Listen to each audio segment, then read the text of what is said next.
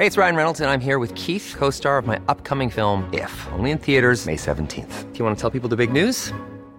All right, I'll do. Sign up now and you'll get unlimited for $15 a month in six months of Paramount Plus Essential Plan on us. Mintmobile.com slash switch.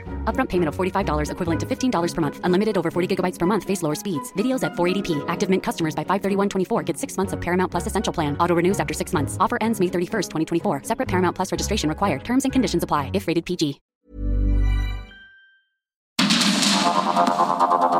Heraldo Media Group presenta Sergio Sarmiento y Lupita Juárez. Información veraz y oportuna con un toque personal y humano. Por el Heraldo Radio, donde la H suena y ahora también se escucha.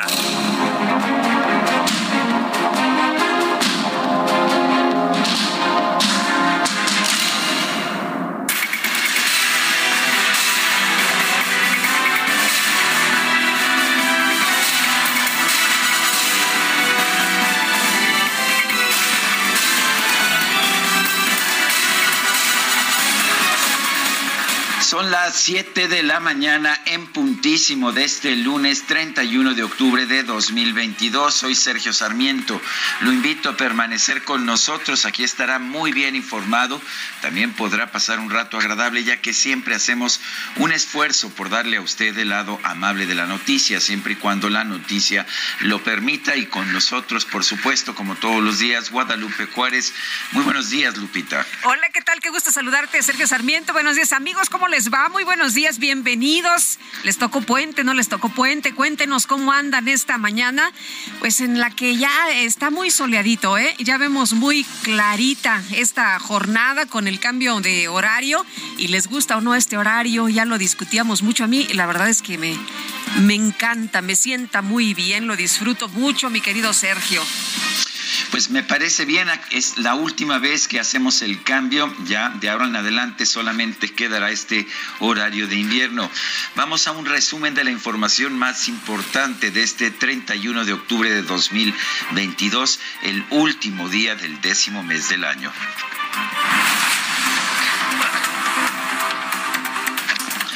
En un comunicado, la Comisión Nacional de Derechos Humanos recomendó al Congreso de la Unión impulsar una transformación del Instituto Nacional Electoral al considerar que este organismo ha actuado como instrumento de sabotaje de la voluntad del pueblo. Ahora resulta, ¿no? Que es un instrumento de sabotaje de la voluntad del pueblo y las transiciones y quién eh, hizo que pues hubiera alternancia en el poder y quién hizo que todos los partidos políticos pues en los diferentes lugares donde ganan se cuenten los votos y así se reconozca y quién hizo que el presidente López Obrador pues llegara a donde está en estos momentos. Hasta donde yo sé ha sido la voluntad popular el conteo correcto de los votos, ¿no?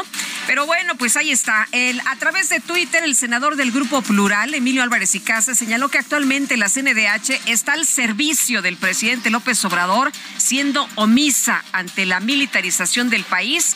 Pero eso sí, no ve unas cosas, pero otras, ¿qué tal? Se suma a la campaña de ataques en contra del INE. La vicecoordinadora del PRD en la Cámara de Diputados, Elizabeth Pérez, consideró que la titular de la CNDH, Rosario Piedra, está desvirtuando al organismo. Y el coordinador del PAN en la Cámara de Diputados, Jorge Romero, aseguró que su bancada no va a avalar una propuesta de reforma electoral que ponga en riesgo a las autoridades electorales. El consejero presidente del Instituto Nacional Electoral, Lorenzo Córdoba, llamó al Congreso de la Unión a discutir una reforma político-electoral bajo el máximo consenso y con un diagnóstico sobre el funcionamiento del sistema electoral. Una reforma electoral requiere siempre del máximo consenso posible, un consenso que es el resultado del diálogo y el acuerdo entre las fuerzas políticas y de un diagnóstico certero sobre el funcionamiento del sistema electoral que pretende modificarse. Por ello, como consejero presidente del INE, siempre he manifestado una total disposición para aportar al Congreso de la Unión, que es la única instancia facultada legalmente para aprobar modificaciones tanto a la Constitución como a las leyes secundarias, toda la información técnica, estudios y análisis sobre la manera en que ha funcionado el sistema electoral nacional desde 2014 hasta la fecha.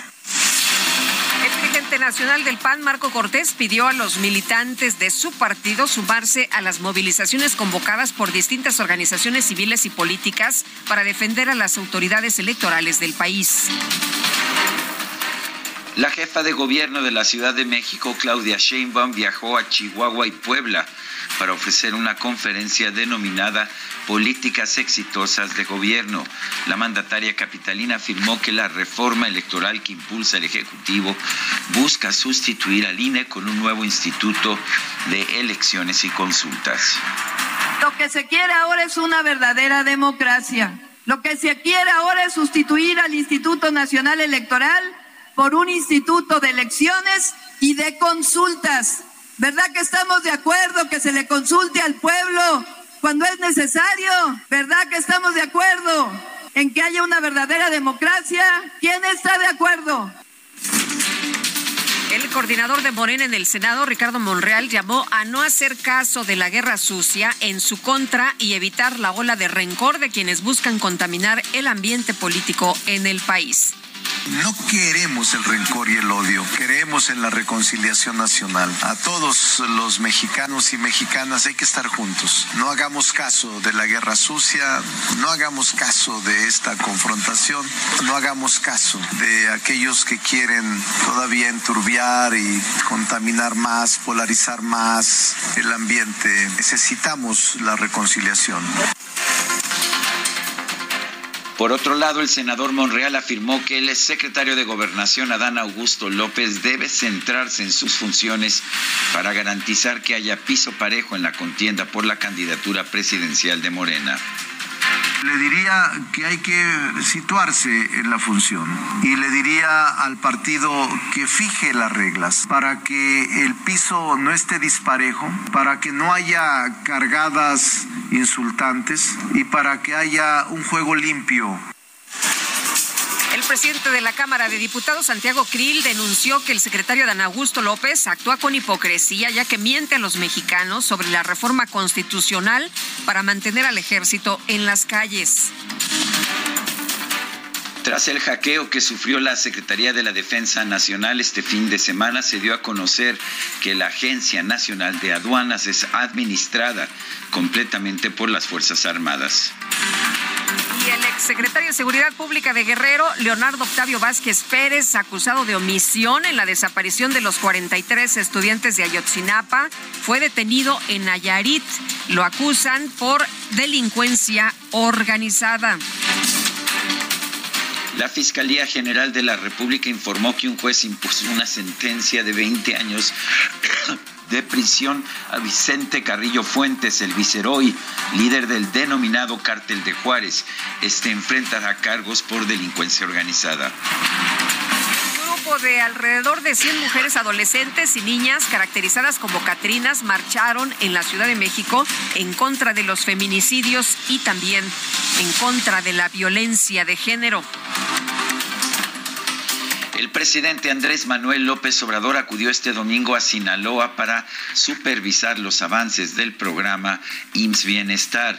El mandatario reiteró su promesa de que México va a tener un sistema de salud de primer nivel para fines de su mandato con los programas de bienestar que se aplican en todos los municipios del país y con otras acciones del gobierno, estamos atendiendo de manera directa eh, de esos 35 millones de hogares a 30 millones de hogares. O sea, hay 30 millones de familias que están recibiendo, aunque sea una cantidad módica, del presupuesto. Bueno, siempre llama mucho la atención que el presidente dé tantas vueltas por allá, por esa zona, ¿no? Y que de, y que de pronto les caiga por allá en Badiraguato, en Sinaloa, el presidente López Obrador. Bueno, y el gobernador de Sinaloa, Rubén Rocha, restó importancia a las críticas que recibe por apoyar al presidente. Incluso se declaró como Chairo. Es decirle, presidente, yo estoy muy conforme con lo que nos está ayudando y nos comprometemos. Yo seguido les digo, yo soy un chairo del presidente, yo soy seguidor del presidente. Alguien me pregunta, oiga, ¿y está de acuerdo usted con lo que dijo el presidente? Pues mira, no sé qué dijo, pero si lo dijo el presidente, estoy de acuerdo con él.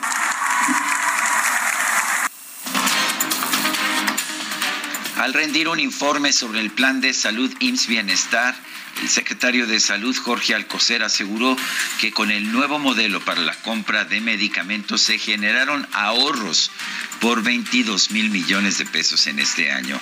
Bueno, ya le dijeron que no ahorre, no, mejor que compre las medicinas que se necesitan. Nariz Roja le dijo al secretario, no necesitamos un sistema de salud único en el mundo, necesitamos un sistema práctico, ágil, profesional que haga cumplir el derecho a la salud de todas y de todos y que no hable de ahorros cuando no hay suficiente, no hay ni lo mínimo suficiente para poder atender a las personas. Bueno, el presidente López Obrador informó que en su encuentro con el enviado especial de los Estados Unidos para el clima, John Kerry, propuso un acuerdo para impulsar un plan de energía entre ambas naciones basado en el Plan Sonora. La Secretaría de Relaciones Exteriores afirmó que el gobierno de los Estados Unidos aceptó el plan de México para recuperar la categoría 1 en seguridad aérea. El INEGI informó que en el tercer perdón, que en el tercer trimestre de 2022 la estimación oportuna del Producto Interno Bruto reportó un crecimiento de 1% con respecto al trimestre inmediato anterior y 4.3% frente al mismo trimestre de 2021. Son cifras superiores a las que se esperaban. El diario El País dio a conocer que en mayo pasado el expresidente de México, Carlos Salinas de Gortari, obtuvo la nacionalidad española tras acreditar su ascendencia sefardí. El Tribunal Superior Electoral de Brasil informó que, perdón, que Luis Ignacio Lula da Silva obtuvo la victoria en la segunda vuelta de las elecciones presidenciales de su país con el 50.9% de los votos frente al 49% del actual mandatario Jair Bolsonaro. Fue un triunfo finalmente para Lula que regresa a la presidencia después de haber sido encarcelado, eh, pero pues es un triunfo mucho más pequeño, con pues menos de dos puntos porcentuales de diferencia de lo que habían previsto las encuestas. A través de Twitter, ni tardo ni perezoso, el presidente Andrés Manuel López Obrador celebró el triunfo de Luis Ignacio Lula da Silva. Ya lo había hecho en la primera vuelta, ¿no? Ya lo había celebrado y lo había eh, señalado. Ahora pues eh, es en serio, ahora sí es ya presidente, triunfa Lula y ganó Lula, puso bendito pueblo de Brasil, habrá igualdad y humanismo, así lo escribió el mandatario mexicano. El que no ha dicho nada es pues el contrincante Jair Bolsonaro que dicen que ayer en la noche pues se fue a dormir sin dar declaraciones a los medios. El gobierno de Rusia anunció que va a suspender su participación en el acuerdo negociado por la ONU para permitir la exportación de productos agrícolas desde los puertos de Ucrania. Y en Corea del Sur, por lo menos 153 personas murieron durante una estampida registrada en un callejón de la ciudad de Seúl, esto en el marco de las festividades de Halloween. Y en información deportiva, el piloto neerlandés Max Verstappen ganó, ganó fácilmente el Gran Premio de la Ciudad de México, nunca perdió el primer lugar. El británico Lewis Hamilton concluyó en segundo lugar y el mexicano Sergio Pérez en el tercer puesto, pero Sergio Pérez con este tercer puesto se coloca ya en el segundo lugar en el campeonato de pilotos. Y los del Pachuca se proclamaron campeones de la Liga MX. Ah, bueno, sí. ¿Cómo estuvo el marcador global? Como este, ay, ay, ay, Como de 8 contra 2. Híjole, echándole sal a la herida. No, no lo pensé de ti, no lo pensé de ti. Hay que dar toda la información, mi querida Lupita, pero mira cómo son las cosas. No vamos a informar de los resultados ni de los ositos de Chicago, ni de los empacadores de Green Bay. Son las 7 de la mañana con 13 minutos.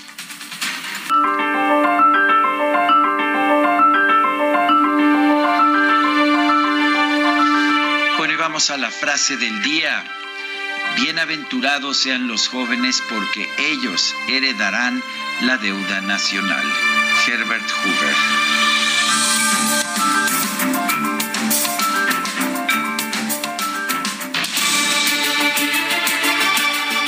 Las preguntas. Ya sabe usted que nos gusta preguntar. El viernes pasado preguntamos en este espacio.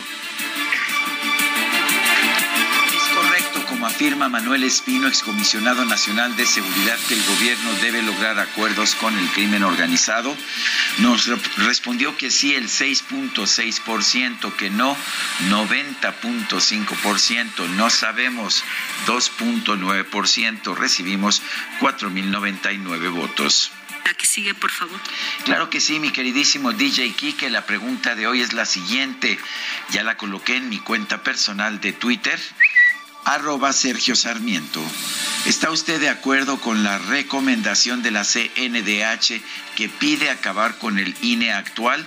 Sí, nos dice 3.2%, no 95.8%, no sabemos 1%. Hemos recibido en 41 minutos 1.215 votos. Las destacadas de El Heraldo de México.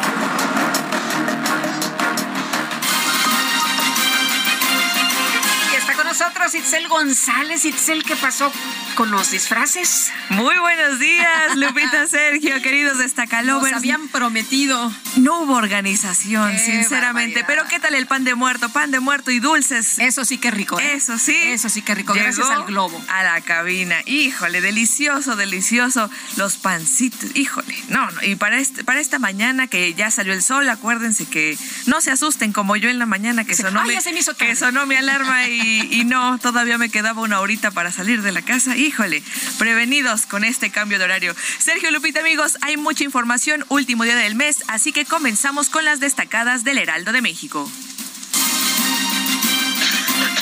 En primera plana, subsidio de combustibles, gasolina impacta en recaudación. Los ingresos sumaron 2 billones 899 mil 162 millones de pesos hasta septiembre, monto menor a lo programado al considerar el estímulo para mantener precios país con horario de invierno ven riesgos para mujeres. En turno nocturno hay más incidencias de ataques.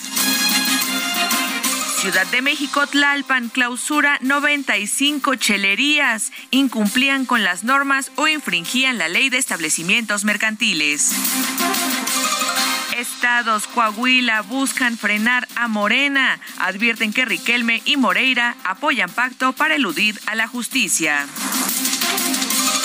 Orbe, accidente, colapsa puente colgante indio. Cientos de turistas estaban en el lugar de los hechos. Hay más de 80 muertos. Estuve viendo las imágenes.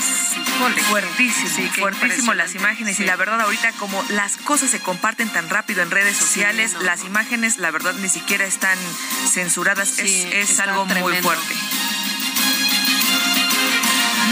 NFL amplían dominio. Los 49 de San Francisco remontan de visita a Rams y quedan 31 a 14. Y finalmente, en mercados, industrias sin chimeneas, crece la llegada de extranjeros. Segov registró el arribo de 61% más turistas vía aérea.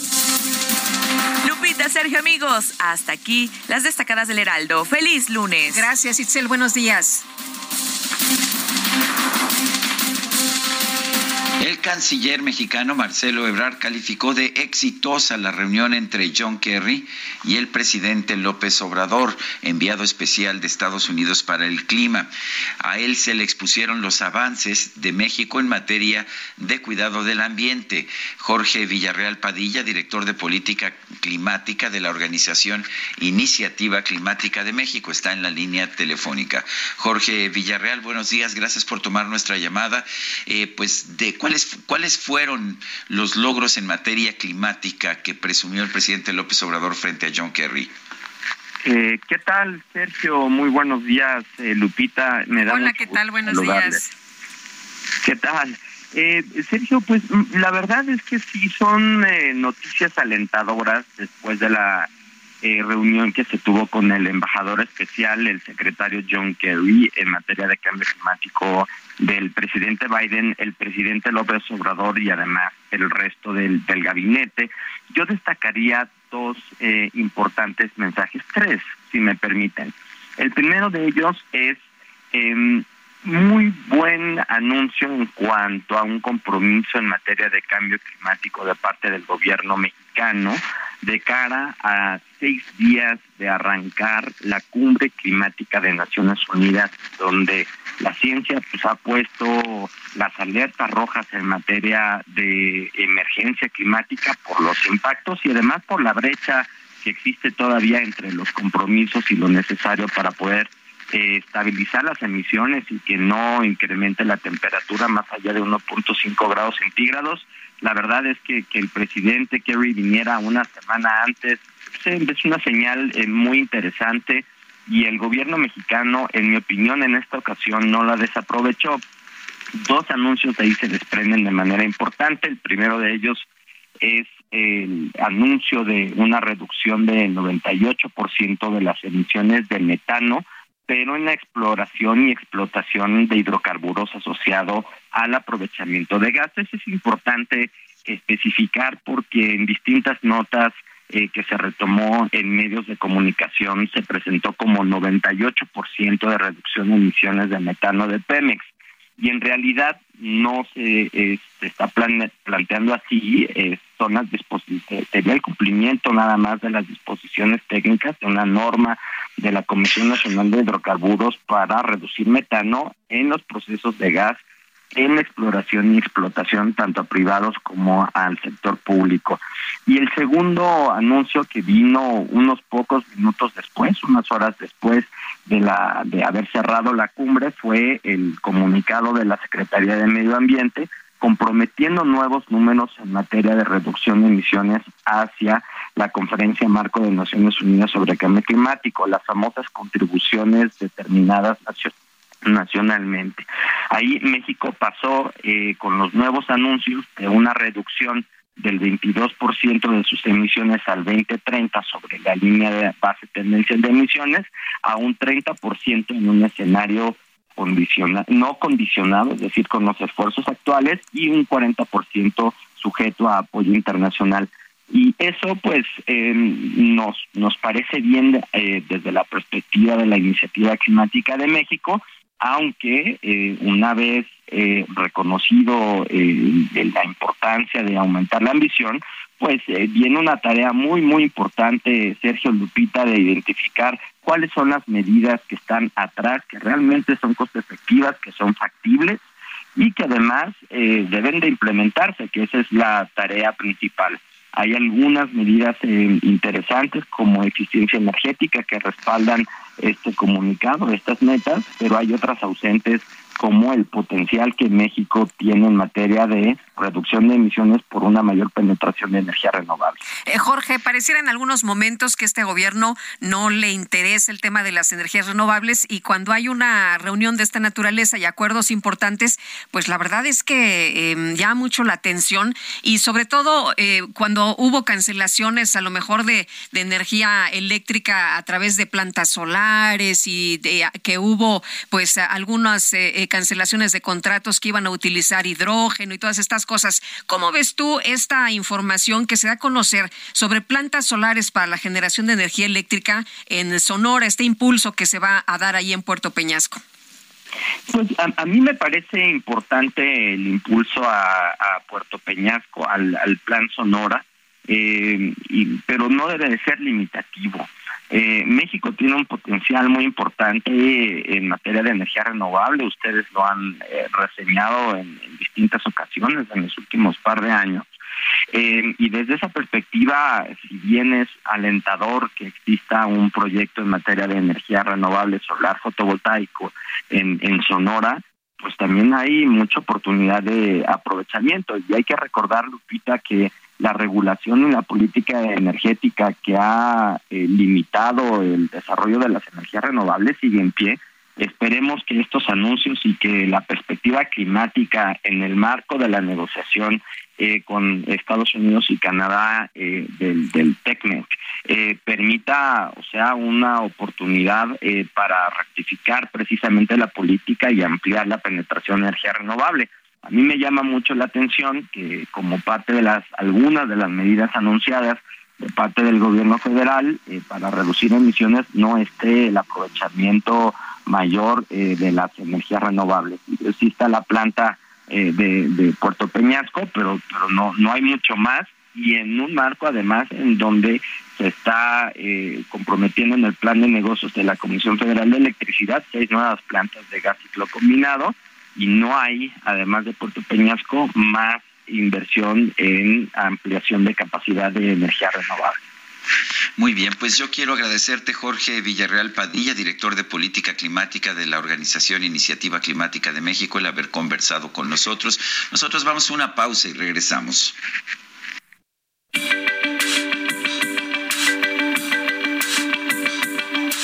Sergio Sarmiento y Lupita Juárez quieren conocer tu opinión, tus comentarios o simplemente envía un saludo para ser más cálida esta mañana. Envía tus mensajes al WhatsApp 55 20 10 96 47.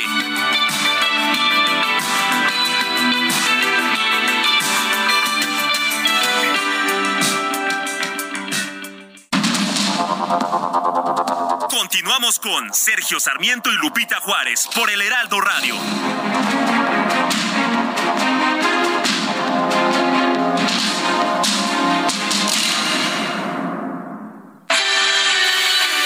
El amor inspira nuestras acciones por México. Reforestando la tierra, reciclando, cuidando el agua, impulsando a las mujeres y generando bienestar en las comunidades. Juntos somos Coca-Cola y contigo el amor multiplica.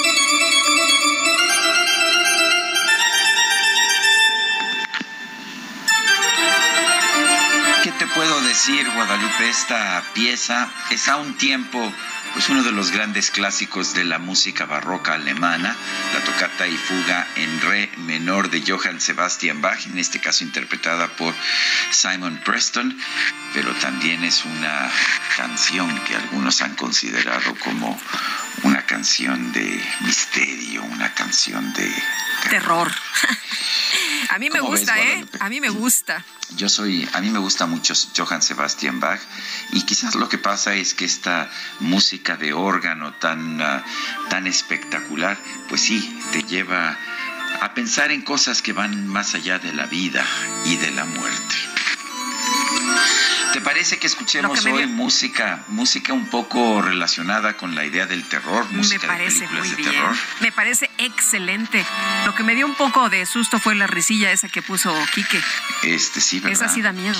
¿Quién sabe de qué personaje la tomó?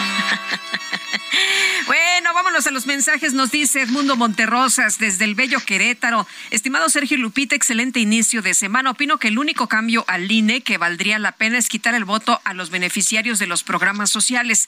Con eso México cambiaría para bien, pero el actual gobierno no entiende de democracia. Son una bola de resentidos que intentan destruir a México y sus mejores instituciones. Lo saluda Edmundo Monterrosas. Pues yo creo que si nos decimos demócratas, me parece que pues todas las personas que tengan eh, derecho a votar deben hacerlo, ¿no? Yo también creo que, eso no se debe excluir a nadie. Todo el mundo debe poder... Ah, debe poder votar. Dice otra persona, buenos días Sergio y Lupita, creo que la titular de la CNDH no tiene ninguna calidad moral de declarar en contra del INE, está actuando como palera del gobierno. Lo dice Alejandro, es el nombre de esta persona. Son las siete con treinta y tres minutos. Este domingo la Comisión Nacional de Derechos Humanos emitió una recomendación al Congreso de la Unión en que pide que se transforme el Instituto Nacional Electoral, organismo que dijo ha sido instrumento de sabotaje de la voluntad del pueblo. Jacqueline Pechar es doctora en Ciencias Sociales, la tenemos en la línea telefónica. Jacqueline Pechar, ¿cómo, cómo ves, cómo interpretas esta recomendación de la Comisión Nacional de Derechos Humanos. ¿Ha sido el INE un instrumento de sabotaje a la voluntad del pueblo? No, por supuesto que no, y como interpreto esta esta recomendación que hace la Comisión Nacional de Derechos Humanos es simplemente alinearse a la posición del gobierno, pero además alinearse de una manera muy torpe, porque es afirmando que lo que pasó hace más de 60 años tiene que ver con la forma como ahora se organizan las elecciones.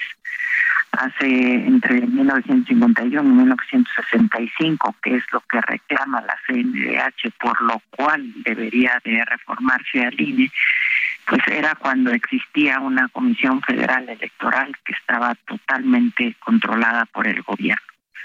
Si lo que quiere, según la Comisión Nacional de Derechos Humanos, es que haya elecciones que no estén vinculadas o que no estén ligadas a los partidos y al gobierno, pues lo peor que pueden hacer es atropellar la autonomía del INE y querer que éste esté claramente vinculado al gobierno y a su partido y al partido mayoritario.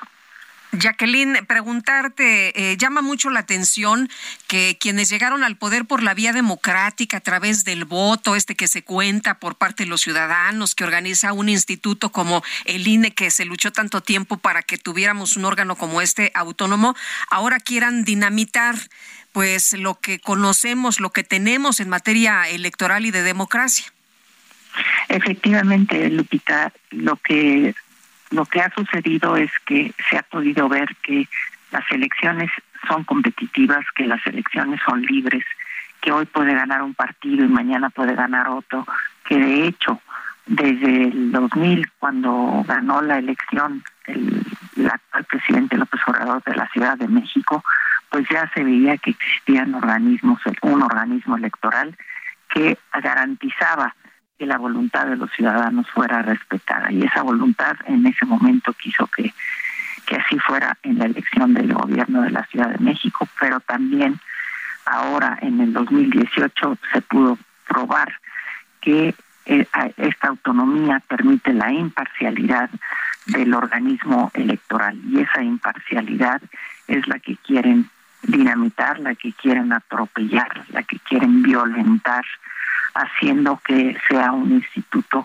cuyos titulares sean nombrados por el voto popular, es decir, pues por la acción de los partidos políticos movilizando a sus distintas bases electorales presidente de la República constantemente ha cuestionado al INE por no ser independiente, por no ser, ah, eh, por no ser equitativo. Y de hecho vemos estas posiciones en los distintos funcionarios del gobierno de López Obrador, pero pues sorprende que también la Comisión Nacional de Derechos Humanos se haya unido y no está en las disposiciones constitucionales que la Comisión Nacional de Derechos Humanos no puede intervenir en temas electorales. Sí, efectivamente, la Comisión de Derechos Humanos no puede intervenir en asuntos electorales. Entonces llama la atención porque aquí lo que está diciendo la Comisión es que es para defender la voluntad de los ciudadanos, para defender la participación de los ciudadanos y la democracia. Entonces, como sí, como un derecho fundamental, es un derecho político de los ciudadanos el poder votar pero la verdad es que pues la Comisión de Derechos Humanos durante esta administración ha sido pues ha sido muy muy muy ha cumplido muy inadecuadamente sus funciones cuando tiene que emitir recomendaciones no las emite. Cuando hay verdadera violación a los derechos humanos no lo hace por su alineamiento al gobierno porque la manera como fue nombrada la titular de la Comisión de Derechos Humanos violentando todas las formas de elección, pues lo que muestra es que hemos perdido a la Comisión Nacional de Derechos Humanos, hemos perdido a ese organismo que teníamos que era autónomo y que ahora está totalmente alineado al gobierno y entonces está viendo cómo puede ayudarle a que los legisladores voten a favor de esta verdadera nefasta idea, pretensión de que los titulares de un organismo electoral que debe ser un organismo técnico del Estado se convierta en un organismo controlado por el poder. Eh, Jacqueline, eh, se ha mencionado que se busca sustituir al INE con un nuevo instituto de elecciones y consultas, que porque es muy importante que se consulte a la ciudadanía sobre diferentes temas. Eh, ¿Crees que sea un momento eh, para hacer reformas a, la ley electoral, necesitamos eh, reformar al INE, necesitamos un instituto de elecciones y consultas. A ver, el Instituto Nacional Electoral actualmente está facultado para hacer consultas populares. De hecho, pues organizó la consulta sobre si se debían enjuiciar a los expresidentes, ustedes lo recordarán. Sí, claro. Entonces, tiene esa facultad, no necesita ninguna transformación, pero sobre todo el instituto ha probado que puede organizar elecciones confiables, elecciones competitivas, elecciones libres para que los ciudadanos puedan emitir sin ningún tipo de presión su voto. Y esto se puede demostrar no solamente en los resultados electorales, que han sido resultados con alternancias permanentes en los ámbitos federales, es decir, en la presidencia, pero también en el ámbito local y en el ámbito municipal.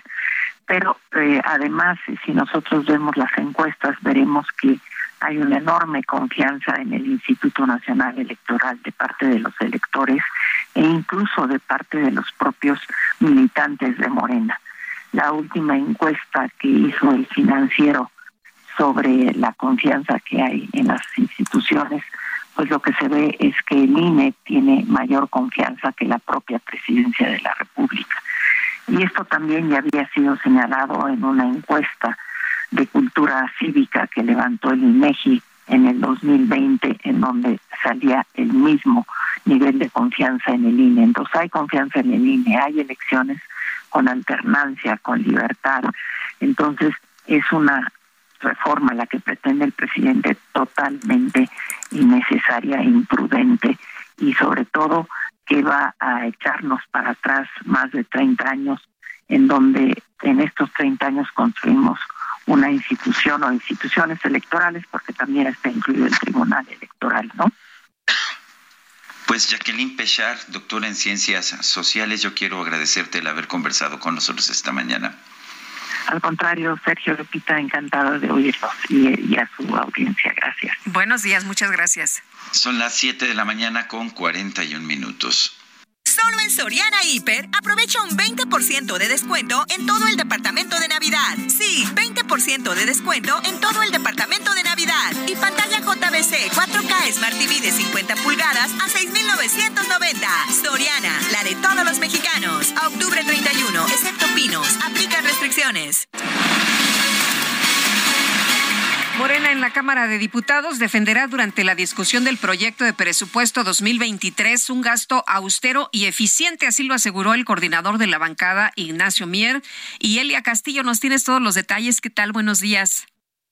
Muy buenos días, Sergio Lupita, los saludo con mucho gusto a ustedes el auditorio. Bueno, pues así es, justamente en este eh, marco del arranque de la discusión del proyecto de presupuesto de egresos 2023 que arrancará en las comisiones el 7 y 8 de noviembre para que sea discutido en el Pleno el próximo 11 de noviembre, viernes 11 de noviembre. Bueno, pues la fracción parlamentaria de Morena eh, aseguró que defenderá durante esta discusión un gasto austero, eficiente y con una justa distribución de recursos para garantizar los programas sociales. Esto lo aseguró justamente el coordinador de la fracción parlamentaria de Morena, Ignacio Mier. el líder parlamentario recalcó que el próximo año no habrá incremento de impuestos, sino ahorro y disciplina por parte del gobierno sin sacrificar los programas sociales, salud y educación, que dijo son fundamentales para el desarrollo de la sociedad y del país. Reafirmó que eh, la Comisión de Presupuesto está lista para dictaminar el proyecto eh, la próxima semana. El coordinador eh, sostuvo que el grupo parlamentario de Morena se mantendrá en la posición de proteger la economía familiar y asegurar que los recursos se gasten bien y de manera eficiente para que nadie se quede atrás. Sin embargo, bueno, pues algunas fracciones de oposición, entre ellas PRI y PAN, han adelantado que votarán en contra de este presupuesto al que se alista Sergio Lupita que no se le mueva ni una coma respecto del proyecto enviado por la Secretaría de Hacienda y Crédito Público el pasado 8 de septiembre a la Cámara de Diputados. Eh, no, no, las comisiones en San Lázaro han aprobado, eh, pues sin poner objeción han dado su opinión a favor de este eh, proyecto enviado por el titular del Ejecutivo, así que se, se prevé que sea eh, un dictamen que sea totalmente idéntico al, a la propuesta enviada por la Secretaría de Hacienda. Ese es el reporte que les tengo. Muy bien. Gracias. Gracias, Elia Castillo. Muy buen Son las siete. En Soriana, compra uno y el segundo al 50% de descuento en whiskies, rones, vodkas, ginebras y mezcales. Y six pack de cerveza tecate a 50 pesos con 100 puntos. O 12 pack a 100 pesos con 200 puntos. Soriana, la de todos los mexicanos. Octubre 31, aplican restricciones, excepto tequilas y whisky Macala. Evita el exceso. El INEGI dio a conocer los resultados preliminares del crecimiento del Producto Interno Bruto en el tercer trimestre del 2022. Son resultados mejores a los que se esperaban. El crecimiento trimestral fue de 1%, el anual de 4.3%. Tenemos en la línea telefónica a Janet Quiroz Zamora, subdirectora de análisis económico de Grupo Financiero Monex. Janet Quiroz, gracias por tomar nuestra llamada. ¿Cómo viste estas cifras que se dieron a conocer esta mañana? Hola, ¿qué tal? Muy buen día, eh, estimado Sergio Lupita. Me da mucho gusto saludarlos a ustedes y al auditorio. Y bueno, como bien lo comentas, hace unos momentos México dio a conocer el reporte del tercer trimestre del PIB, el dato preliminar, con avances pues, bastante positivos, muy por encima de lo que se esperaba se esperaba un crecimiento de por sí ya positivo de 0.9% a tasa trimestral, resultó que fue del 1.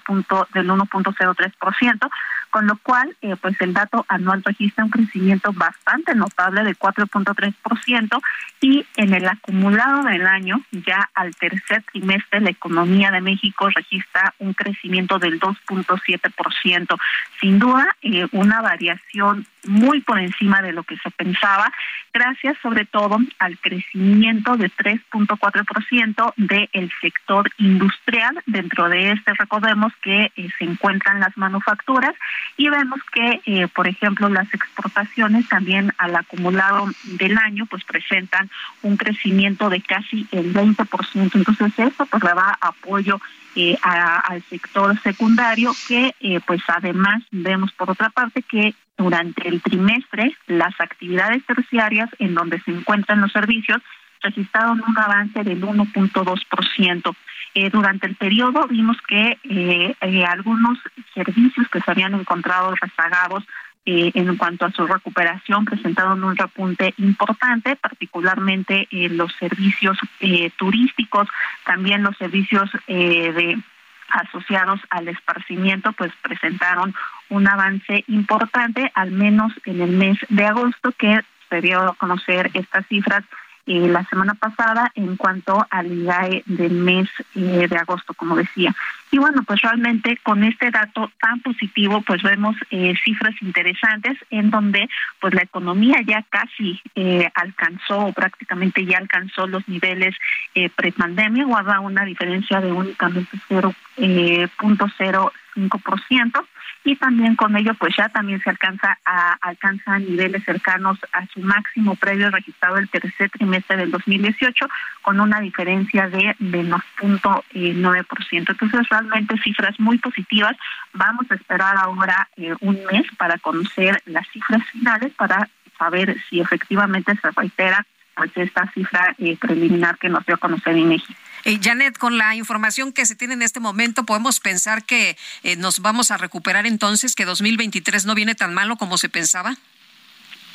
Hola Lupita, ¿qué tal? Eh, pues sí, efectivamente, realmente vemos que con estas cifras, eh, pues eh, como decía, la economía al menos al tercer trimestre del año está presentando un crecimiento del 2.7%.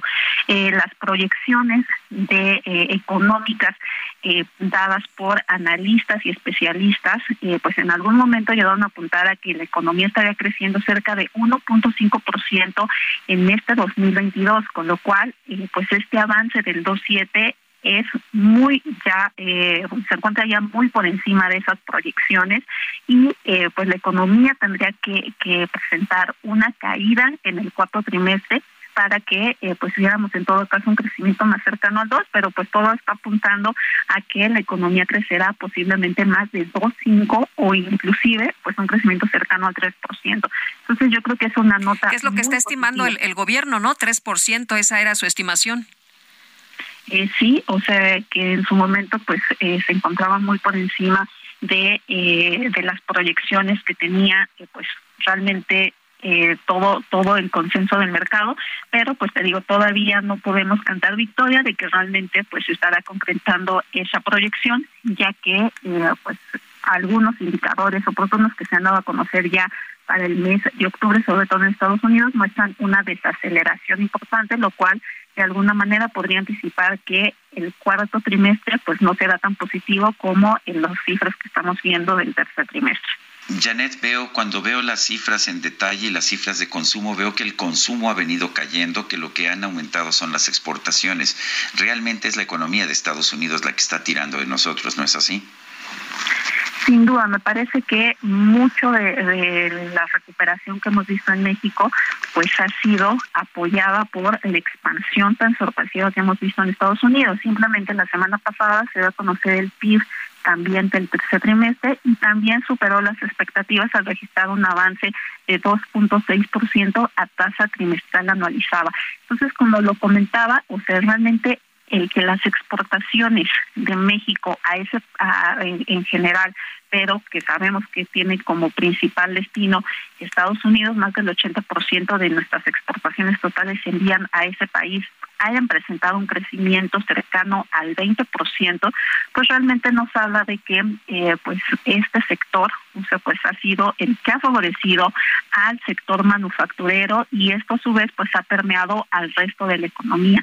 También eh, pues recordando que durante pues desde que empezó prácticamente la pandemia hemos tenido un crecimiento bastante significativo eh, de doble dígito de las remesas, lo cual pues también ha estado apoyando el consumo, aunque como bien nos señala Sergio, en los últimos meses, en las últimas lecturas hemos visto cierta desaceleración, pero también ha sido un sector que se ha mantenido creciendo eh, pues de manera eh, consecutiva casi a lo largo de todo este año.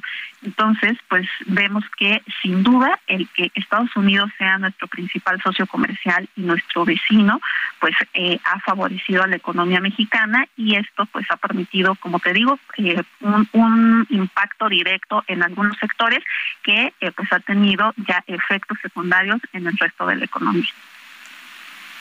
O agradecerle Janet Quiroz Zamora, subdirectora de análisis económico de Grupo Financiero Monex, el que haya conversado con nosotros. Muchas gracias, Sergio Lupita. Les mando un fuerte abrazo a ustedes y al auditorio. Gracias, igualmente, Janet. Muy buenos días. Este sábado, 25 personas resultaron lesionadas tras la caída de un juego mecánico. Y vamos con todos los detalles. Los tiene Carlos eh, Navarrete. Carlos, ¿qué tal? Buenos días, cuéntanos. Sergio Lupita, buenos días, buenos días al auditorio. Efectivamente, comentarles que la noche del sábado 25 personas resultaron lesionadas tras la caída de un juego mecánico en la expoferia del municipio de Telolapan. De acuerdo con un reporte de la Secretaría de Protección Civil del Gobierno del Estado, el accidente ocurrió a las 11.50 de la noche, momento en que el juego conocido como columpio volador se desplomó mientras estaba en funcionamiento con 25 personas a bordo. Al lugar se trasladó personal de diferentes cuerpos de emergencia para trasladar a todas las personas lesionadas a hospitales de Telolapan e Iguala para recibir atención médica. En las labores de auxilio participaron agentes de la Secretaría de la Defensa Nacional, de la Policía del Estado y de Protección Civil Municipal. Al respecto, el ayuntamiento de Teloloapan, que preside Homero Hurtado Flores, informó que no hay no hay este, lesionados de gravedad. Además, se quedarán acompañamiento a las familias afectadas por el accidente e iniciarán las acciones legales correspondientes en contra de la empresa responsable del juego mecánico. Mi reporte. Gracias, Carlos. Buenos días, pues esto por allá en Teloloapan, Guerrero. Son las 7 de la mañana con 53 minutos. Nuestro número para que nos mande usted mensajes por WhatsApp es el 55 2010 96 47. Repito, 55 2010 96 47. Le recuerdo que puede usted eh, seguirnos en Twitter, arroba Sergio y Lupita. Le recomiendo también le recomiendo también que siga las cuentas del Heraldo Media Group, son arroba Heraldo de México. Y en este día de Halloween, 31 de octubre, vamos a una pausa.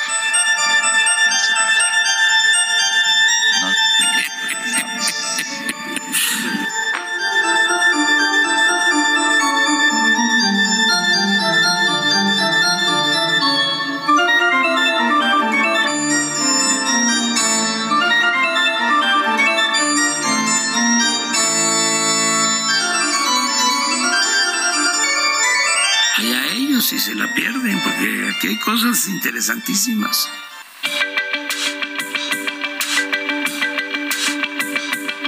Sergio Sarmiento y Lupita Juárez quieren conocer tu opinión, tus comentarios o simplemente envía un saludo para hacer más cálida esta mañana. Envía tus mensajes al WhatsApp 55 20 10 96 47.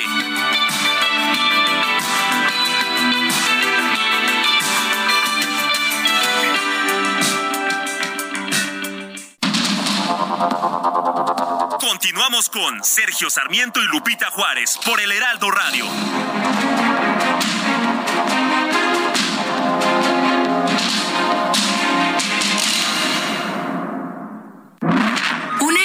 Que manejas desde el smartphone?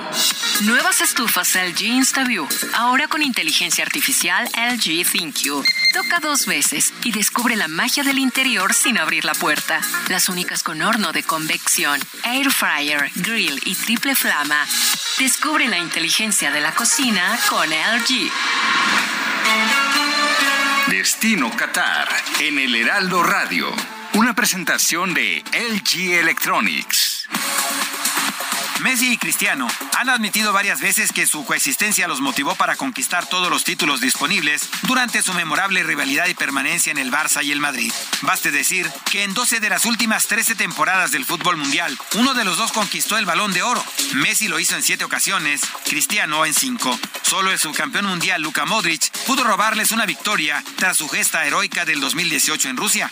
Argentina llega a Qatar como uno de los más sólidos candidatos a coronarse y con la posibilidad de acabar la odiosa comparación de Lío con Diego, si es que finalmente se replica la gesta albiceleste de 1986 en México. La Pantera Negra, Eusebio, podría dejar de ser la referencia en tierras lusitanas si es que Cristiano alcanza el nivel de Pelé o el de Beckenbauer. Irán contra la historia, porque las cuatro veces que asistieron aprendieron que los éxitos a nivel de clubes no pueden ser replicados con la misma eficacia si no están rodeados del talento en el que, hay que aceptarlo, Messi lleva una gran ventaja sobre Cristiano. Pero al final de cuentas, por eso se juegan los partidos. Hasta la próxima, lo saluda Edgar Valero. Destino Qatar en el Heraldo Radio. Una presentación de LG Electronics.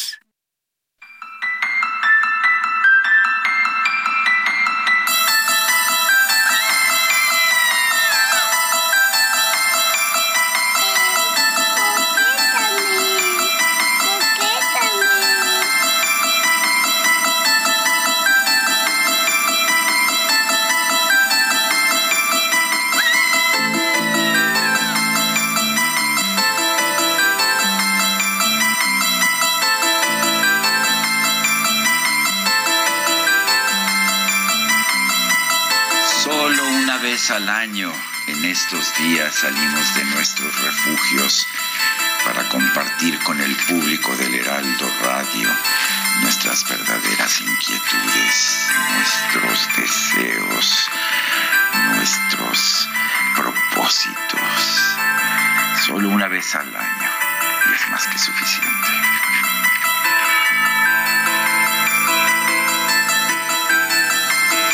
También compartimos el pan de muerto, ¿eh? No crea usted que... No. ay, ay, ay. Pues vámonos a los mensajes. Dice una persona del auditorio, buenos días, Sergio Lupita, nos felicitamos por el buen desempeño que hicieron nuestros pelotaris mexicanos, hombres y mujeres, en el Campeonato Mundial de Pelota Vasca en Francia, nos escribe Fer. Dice otra persona, es David García Zamora. Saludos desde Iztapalapa. Lo que me daría miedo es quitar al INE.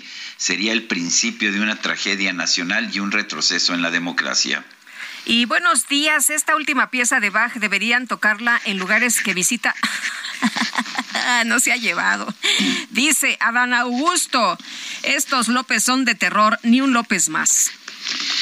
Son las 8 de la mañana con cuatro minutos. Vámonos al clima. En Soriana, por México lo damos todo. Aprovecha 25% de descuento en todas las vajillas y herméticos. O compra uno y el segundo al 50% de descuento en higiénicos Elite, Regio, Premier, pañales Hoggy Supreme y pañales Chicolastic Classic. Soriana, la de todos los mexicanos. Octubre 31, aplican restricciones. El pronóstico del tiempo con Sergio Sarmiento y Lupita Juárez.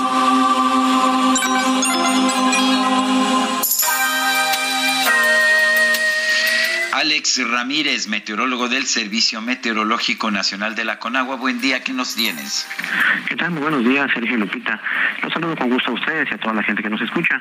Y bueno, les comento que durante este día lo más significativo que tenemos es para el noreste del país, ya que se pronostican eh, lluvias fuertes a puntuales muy fuertes, acompañadas de descargas eléctricas, caída de granizo, rachas de viento de 50 a 70 kilómetros por hora y posible formación de torbellinos y tornados en zonas de Coahuila, Nuevo León y Tamaulipas.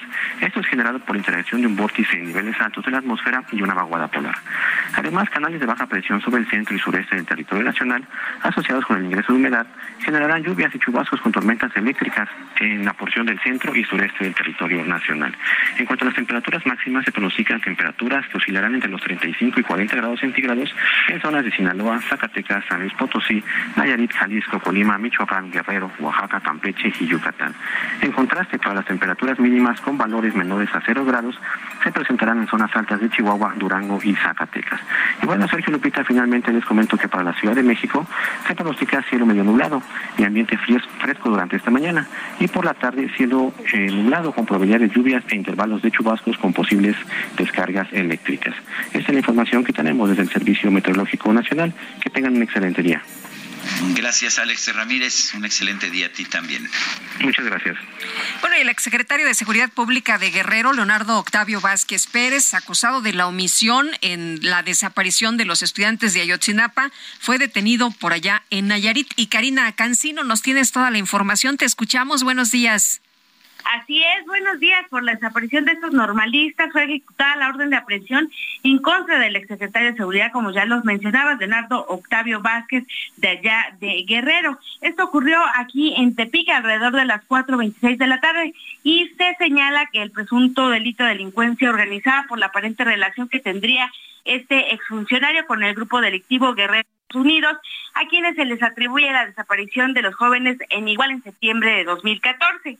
Luego de su captura, Vázquez Pérez fue llevado al penal federal número 4, aquí en Tepic, el Rincón, donde permanece en espera de ser trasladado para iniciar los procedimientos judiciales, así lo confirma el Registro Nacional de Detenciones.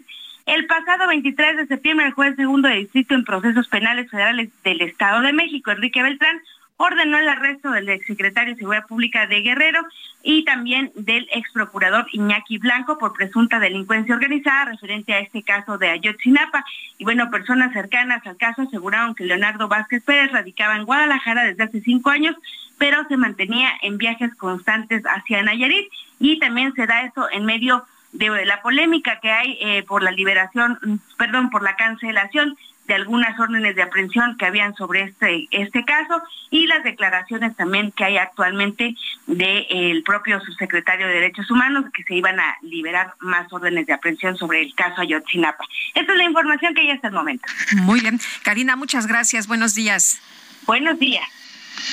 Y, y, bueno, yo no sé si ya va a empezar a hablar con acento hispano, pero el hecho es que se dio a conocer, lo dio a conocer el diario español El País, que el expresidente Carlos Salinas de Gortari obtuvo en mayo pasado la nacionalidad española.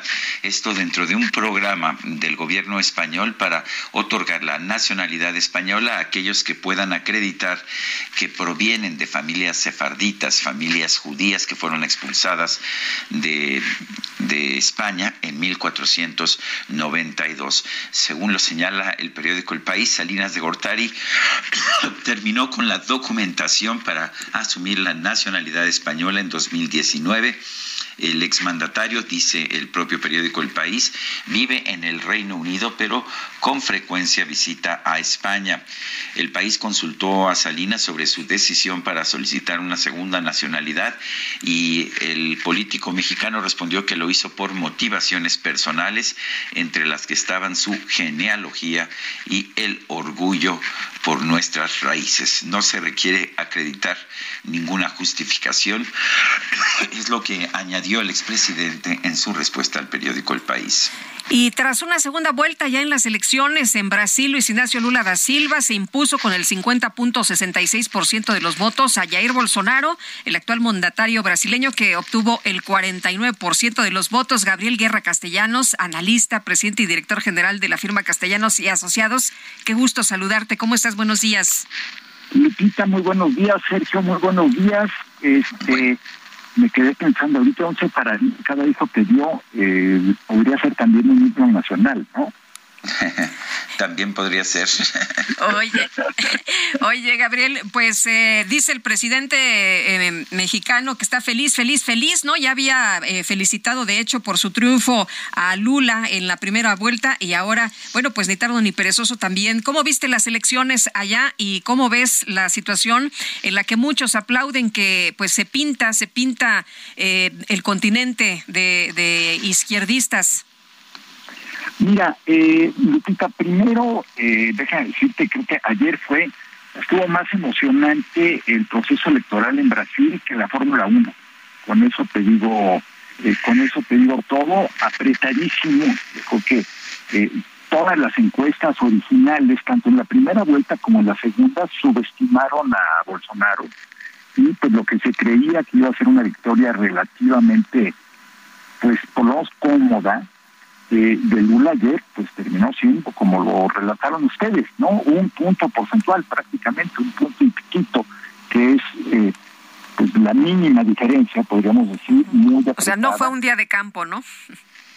Sí, y pues mira, eh, llovieron ya las felicitaciones de todo el mundo, el presidente López Obrador, por supuesto, eh, Alberto Fernández de Argentina también, todos los izquierdistas lógicamente muy contentos, pero también eh, de manera muy eh, sincronizada, muy rápida, eh, podríamos hasta decir que orquestada entre ellos previamente, los principales mandatarios de las economías más poderosas del mundo.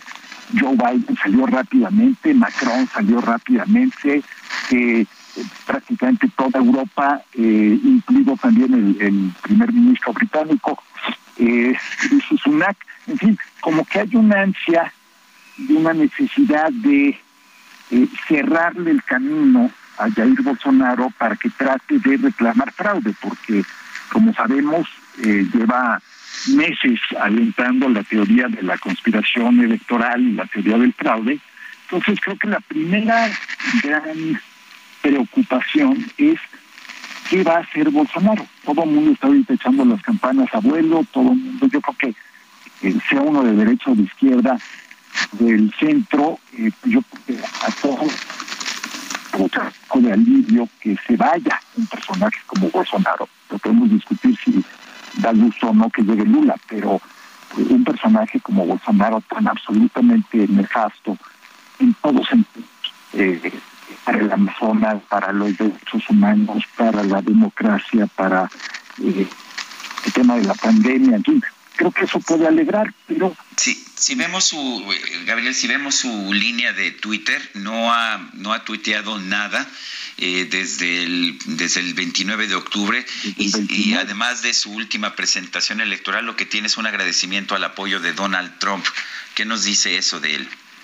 Bueno, Donald Trump eh, tuiteó eh, una, bueno, una de las, parecía carta de amor, una, una expresión de apoyo rotunda.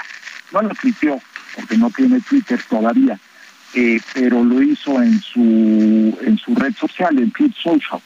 Y eh, bueno, eh, llamando a los brasileños a no caer en el error y la locura de la izquierda, en fin, creo que Donald Trump y Mario Vargas Llosa en eso pueden ir formando un club de apoyo a candidatos eh, perdedores, pero Estamos platicando hace unos momentos precisamente del tema de Brasil, pero está en la línea telefónica Bruno Figueroa Fischer, embajador de México ante la República de Corea. Eh, eh, vamos a platicar con él en un momentito más. Y mi querido Gabriel Guerra Castellanos, muchas gracias por platicar con nosotros esta mañana. El aire fue una cuestión técnica, sí. Nos, jugó chueca la tecnología, ¿verdad? Así es. Parece que sí.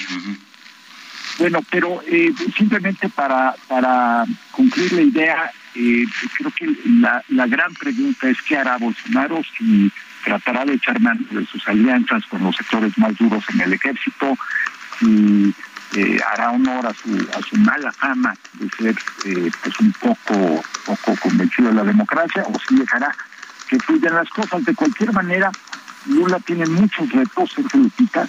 Eh, los principales son de índole económica, pero yo diría que el más grande y el más complejo es el tratar de unir a una nación tan profundamente dividida y polarizada. Se vio en lo electoral, eh, se ve en lo social, si vemos un mapa de cómo votaron los brasileños, está marcadísimo marcadísimo cómo las diferencias socioeconómicas se reflejan eh, de inmediato en la votación y mira de ese tamaño después de que se ha fracturado como lo ha hecho bueno, se nos cortó de nuevo. Gracias a Gabriel Guerra Castellanos por platicar con nosotros esta mañana.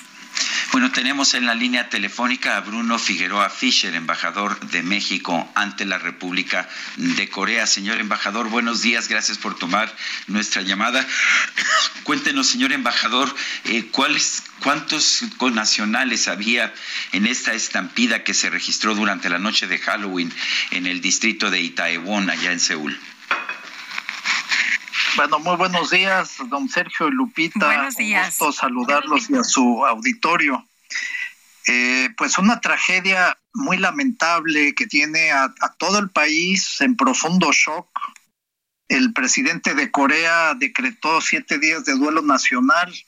No había sucedido algo de esta magnitud en muchos años, en que 153 jóvenes perdieron la vida, la mayoría mujeres, eh, la edad promedio de ellos era de 20 años, inclusive había una chica de 16, y todo esto ocurrió en una clásica celebración popular en, el barrio internacional de Seúl que se llama Itaewon y a donde pues eh, yo mismo, mi familia, nuestros hijos cuando vivían con nosotros en Seúl, todos íbamos cada año a festejar el, Halloween allá porque era una celebración donde todo el mundo se disfrazaba y, había mucha alegría.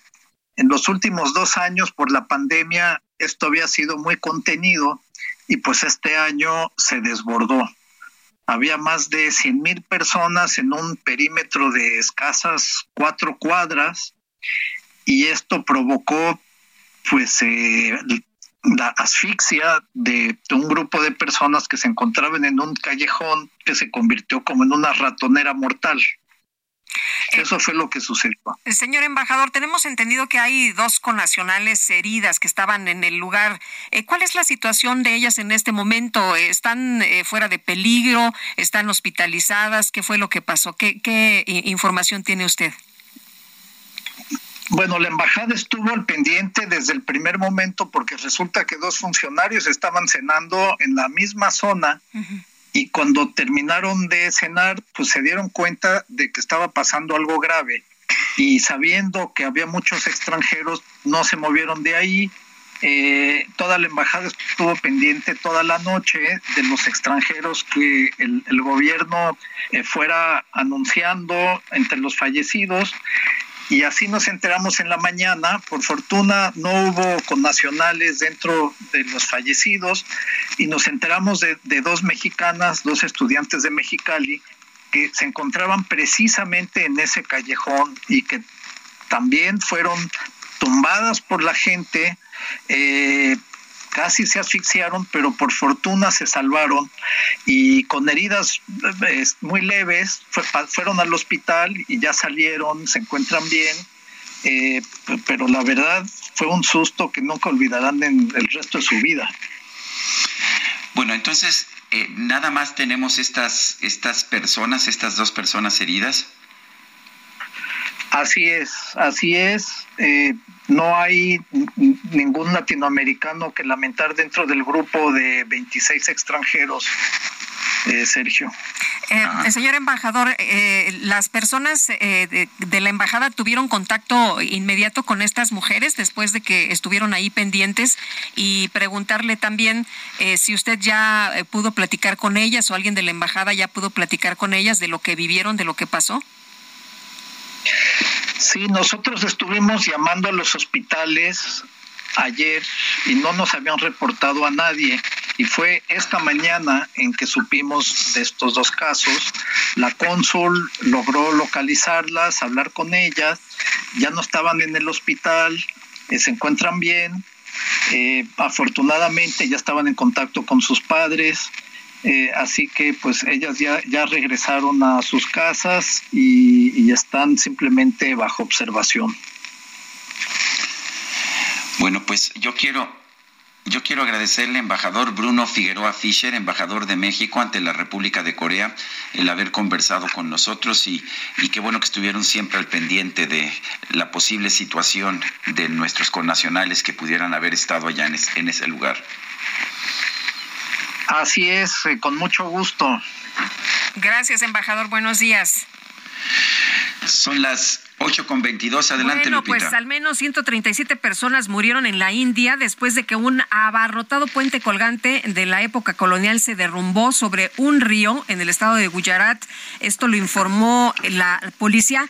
Eh, según la información que se tiene, acababan de eh, remodelar, acababan de hacer obra en este lugar y las autoridades dijeron que cerca de 500 personas se encontraban en este puente. El domingo estaban en una celebración religiosa cuando los cables que sujetaban la estructura se dieron.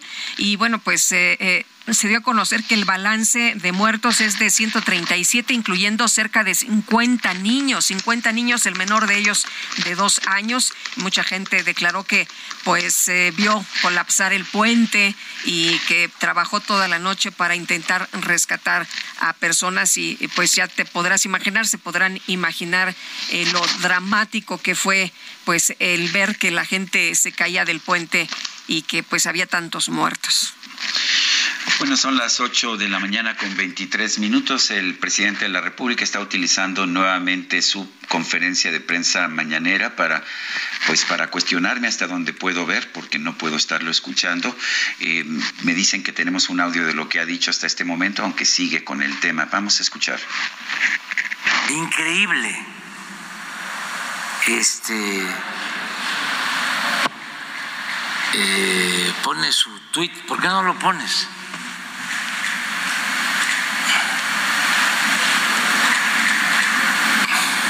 Fíjense en qué andan. Pero, pues no son ellos.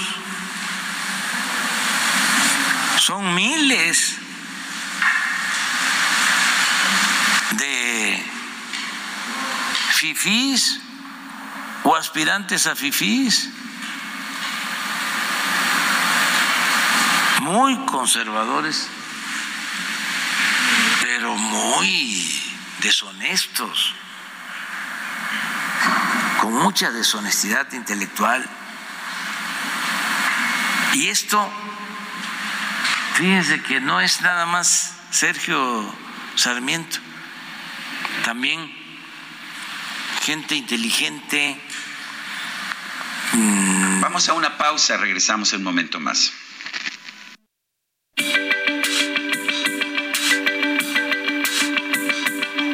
Sergio Sarmiento y Lupita Juárez quieren conocer tu opinión, tus comentarios o simplemente envía un saludo para ser más cálida esta mañana. Envía tus mensajes al WhatsApp 55 20 10 96 47.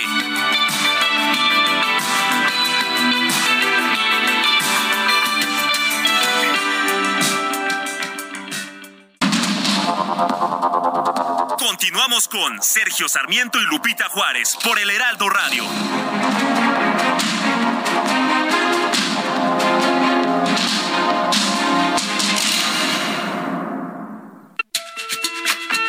Hola a todas y todos. Soy el doctor Francisco Olvin Sánchez, director médico para el portafolio de oncología en Millions of people have lost weight with personalized plans from Noom, like Evan, who can't stand salads and still lost 50 pounds. Salads generally for most people are the easy button, right? For me, that wasn't an option. I never really was a salad guy. That's just not who I am. But Noom worked for me. Get your personalized plan today at Noom.com. Real Noom user compensated to provide their story. In four weeks, the typical Noom user can expect to lose one to two pounds per week. Individual results may vary. Ser México. ¿Cuáles son los factores de riesgo que aumentan la posibilidad de cáncer de mama? Existen dos tipos de factores de riesgo, los no modificables y los modificables. En el primero están el género y la edad. Por ejemplo, una de cada 12 mujeres se enfermará de cáncer de mama a lo largo de su vida. Además están la menstruación en etapas muy tempranas, la menopausia después de los 50 años y la genética. Por otro lado, se encuentran los factores modificables como es tener un estilo de vida sedentario, tabaquismo, la exposición a la radiación, entre otros. Hazlo bien, mano al pecho.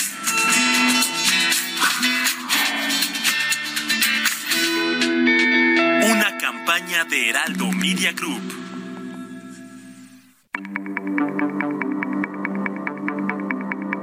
Jaque Mate con Sergio Sarmiento.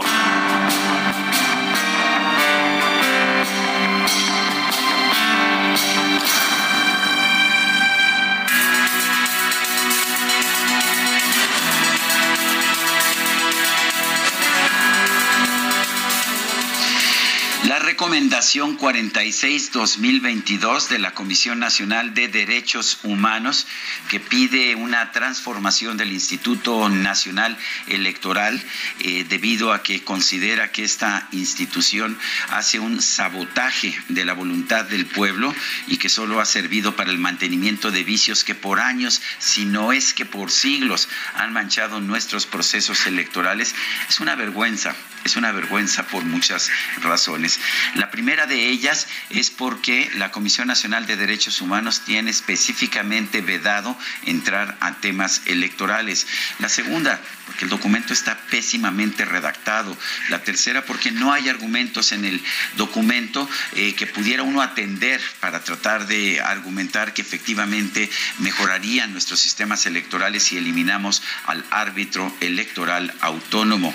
Eh, realmente lo que estamos viendo es uh, cuáles pueden ser los costos para un país cuando se elimina un organismo autónomo, como antes lo era la Comisión Nacional de Derechos Humanos, y se convierte en una simple organización partidaria.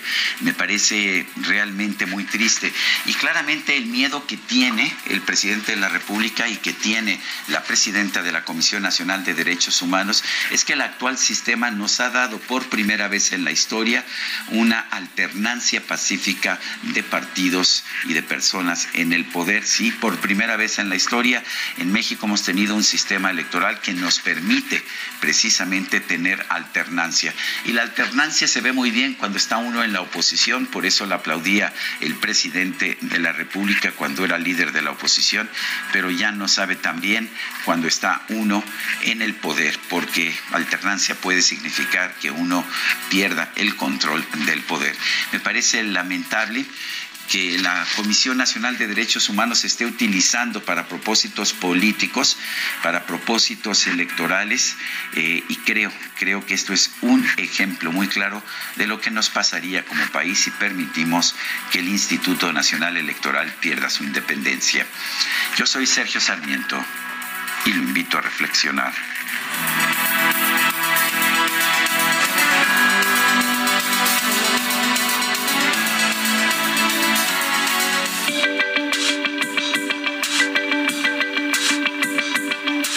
Sergio Sarmiento, tu opinión es importante. Escríbele a Twitter en arroba Sergio Sarmiento.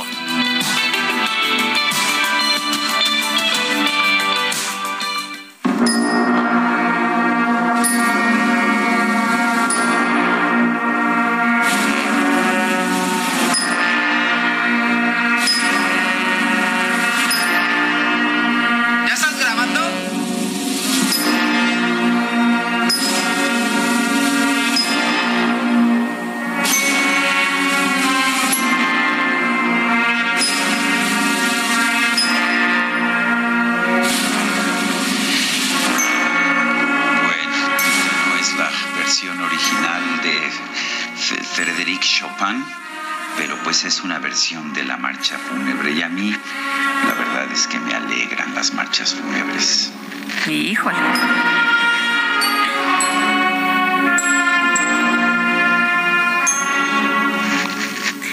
Bueno, pues ahí está, ahí está la marcha fúnebre. Oye, por cierto, que nos dice eh, una persona en el auditorio, este, a ver, ¿por qué no se ponen a Chopin con la sonata fúnebre, el requiem de Mozart?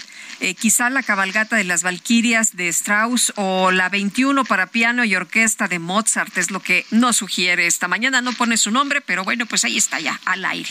Bueno, esta no es la, la versión, digamos, más tradicional y ortodoxa de la marcha fúnebre de Frédéric Chopin. no sé cuántos días llevo pidiendo que me pongan la marcha fúnebre, pero la de piano, este, pero no te hacen caso, no te hacen. Pero el que persevera, el que persevera alcanza. Bueno, no el que me persigue es el presidente, sigue hablando de mí, pero bueno, parece que sí ya, ya agarró este, ya, ya lo, ya lo revisaré después. La verdad es que aquí tenemos que estar, a nosotros sí trabajamos, ¿no? ¿Viste la, el reporte de eh, basado en Guacamaya Leaks de que el presidente, pues fundamentalmente cuando termina su conferencia de que ya no trabaja, ¿verdad? que ya termina, su, día, que se va tranquilamente a reposar. Oye, por cierto que ha, rechazado eh, este el presidente ir a Sinaloa a entrevistarse con miembros del cártel de Sinaloa. Dice que siempre va porque pues es un estado de gente buena y trabajadora que no se debe estigmatizar y porque le importa la producción de alimentos para lograr la autosuficiencia. No vayan a pensar mal que porque no llevó, este, ¿se acuerdan? Que, que dijo que no iba a ir la prensa, que ya se fue solito y todo el mundo dijo, ah, caray, pues como que está raro, ¿no? ¿Por qué no va la prensa? Pero que no vayan a pensar mal, que este, ni estigmaticen a la gente y que no va a entrevistarse con miembros del cártel de Sinaloa. La Secretaría de la Defensa Nacional tomará el control de la Agencia Nacional de Aduanas de México, tanto en los puestos directivos como en los operativos. Los diputados de oposición dicen que esto es inconstitucional. Jorge Álvarez Maínez es coordinador de Movimiento Ciudadano en la Cámara de Diputados. Eh, señor diputado, buenos días. Cuéntenos cómo, este, cómo ve esta pues ya no es una propuesta, sino que es, un, es una acción ya de facto. Eh, ¿Es inconstitucional? Buenos días, Sergio Lupita. Buenos días. Es inconstitucional y es un asalto del poder militar al poder civil, pero promovido desde el poder civil con una abdicación que ha venido teniendo el presidente de la República desde el inicio de su mandato, una transferencia de eh, facultades a las Fuerzas Armadas y que lejos de hacerles un favor a las Fuerzas Armadas, las está eh, involucrando en temas en los que no solamente no tienen competencia, sino que si las Fuerzas Armadas tienen el prestigio que han tenido a lo largo de los años en México, tienen que ver, entre otras cosas, porque no tenían eh, señalamientos de corrupción graves como los que ahora se van a normalizar cuando se les pone a las Fuerzas Armadas en áreas estratégicas, en este caso como la de aduanas, que históricamente han tenido gravísimos problemas de corrupción, de contrabando, de infiltración, y que a nosotros nos parece que es una apuesta que va a salir mal porque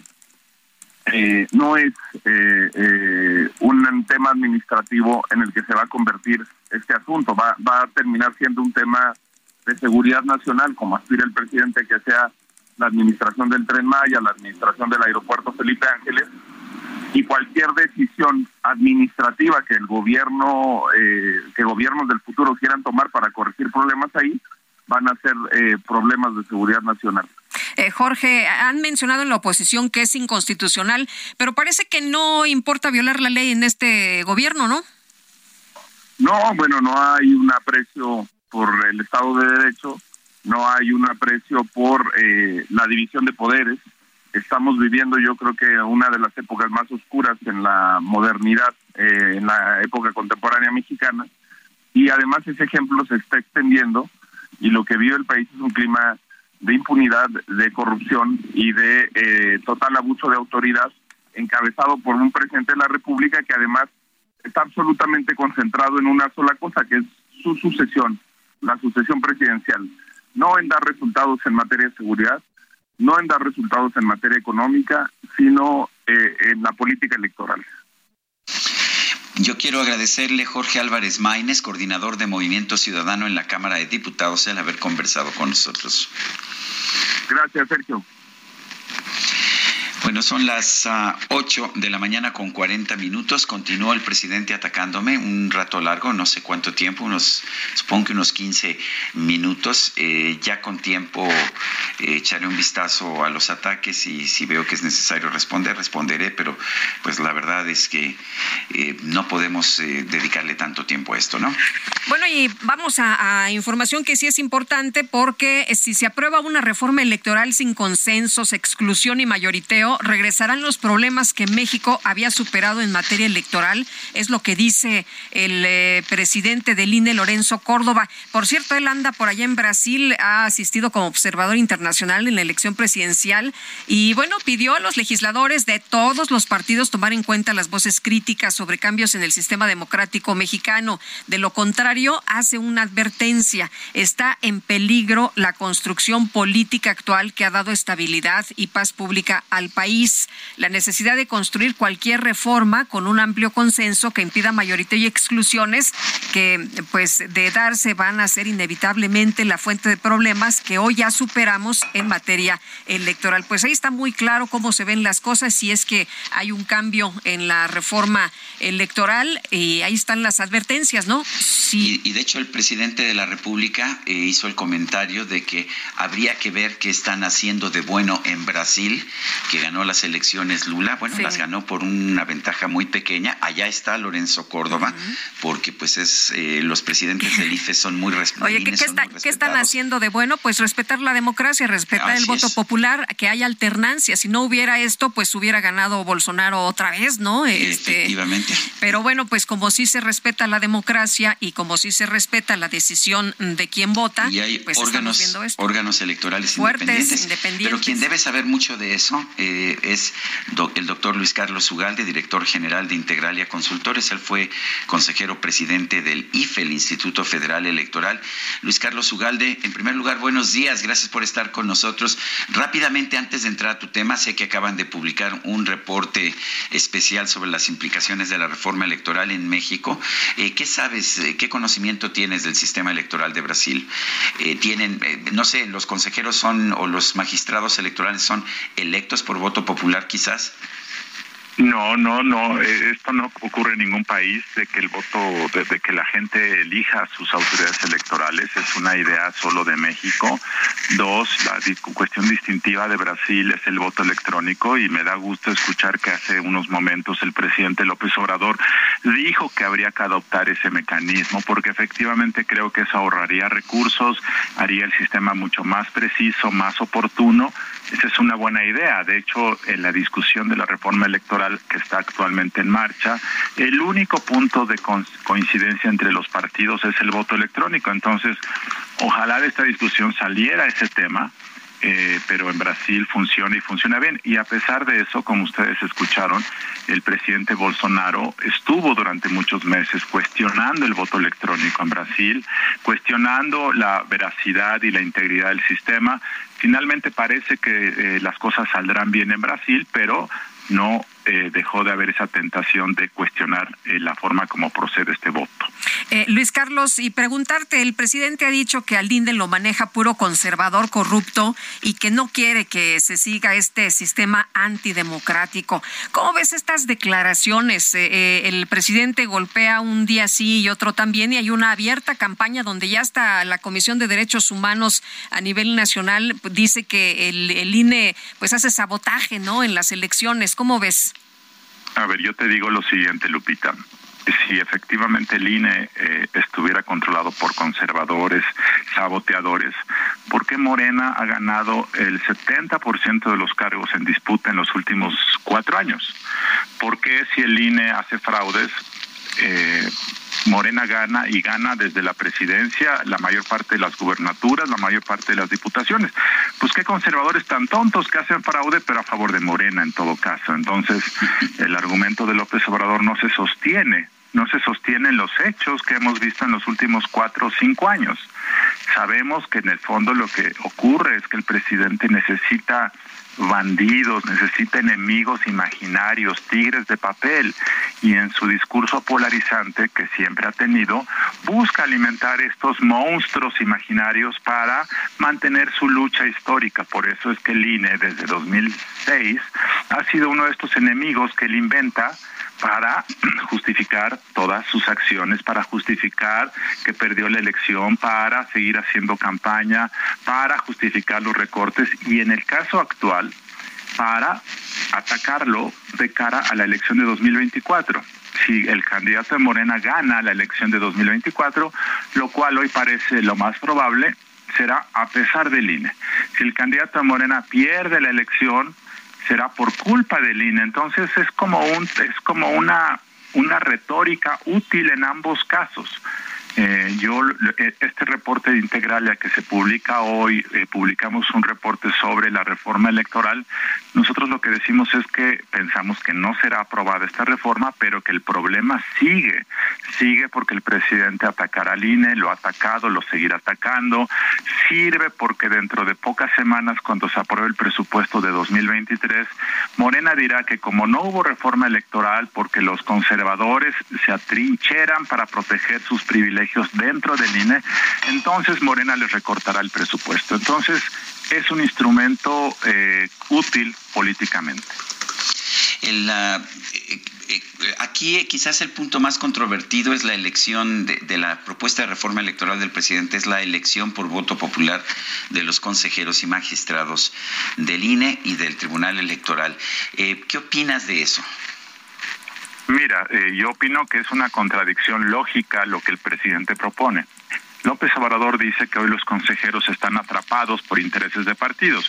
Y hay que decir que efectivamente los partidos en los últimos 20, 30 años siempre buscan tener eh, correas de transmisión, influir en los consejeros como también lo buscan hacer con los ministros de la Corte, como lo buscan hacer con todos los órganos reguladores. Eso es cierto. Ahora, la solución que nos da López Obrador empeora las cosas porque lo que dice es que el pueblo decida. Pero el problema es que si tú, Sergio, o tú, Lupita, quieren ser candidatos a consejeros, primero tienen que ir a tocar la puerta del Congreso, o sea, de los partidos. Luego tienen que ir a tocar la puerta del gobierno o del Poder Judicial, porque la propuesta de López Obrador dice que si quieres ser consejero tienes que ser nominado como candidato por alguno de estos poderes, o sea, los políticos y los partidos. Luego tienes que hacer una campaña nacional. Una campaña nacional te debe costar 10 millones, 20 millones para ser consejero. ¿De dónde vas a sacar 10 o 20 millones de pesos? ¿Quién te los va a dar? Para un cargo que te paga pues 140 mil pesos al mes o 150 de acuerdo si estás o no en la en el techo del, de la austeridad del gobierno, jamás vas a ganar en el INE lo que necesitarías para recuperar esa inversión de 10, 20 millones. Entonces, ¿quién te va a poner dinero? Pues te lo va a poner un gobernador o un partido o un sindicato. Entonces, la manera como López Obrador propone que se designen a los consejeros del INE, los entregaría de cuerpo entero, aún antes de ser nominados, a los intereses políticos. Entonces, esta yo creo que es la peor de las eh, propuestas del gobierno, que es politizar muchísimo por lo tanto es un contrasentido. Ahora, Luis Carlos, escuchaba un eh, gobernador, el de Nayarit, que dice que no importa lo que diga el presidente, con que él lo diga es más que suficiente. Y me da la impresión de que en este, en este tipo de mensajes que da el presidente sobre la reforma electoral, pues tampoco importa lo que diga el presidente, sino que ya tiene pues sus electores, sus seguidores, que no importa lo que diga o lo que se transforme, eh, pues eh, para ellos está bien, ¿no? Así es, estamos en una época en donde la palabra del presidente es mágica y divina y como la dice él, por, eh, es buena por definición sin, sin analizar los contenidos. Déjenme darles un ejemplo muy concreto. Durante muchos meses López Obrador estuvo diciéndonos a todos que su propuesta de reforma electoral eh, propondría eh, desaparecer a los diputados plurinominales. Nos lo dijo y nos lo dijo y nos lo dijo. Y cuando la presentó, sucedió que lo que proponía era lo contrario, era convertir a todos los diputados en pluris.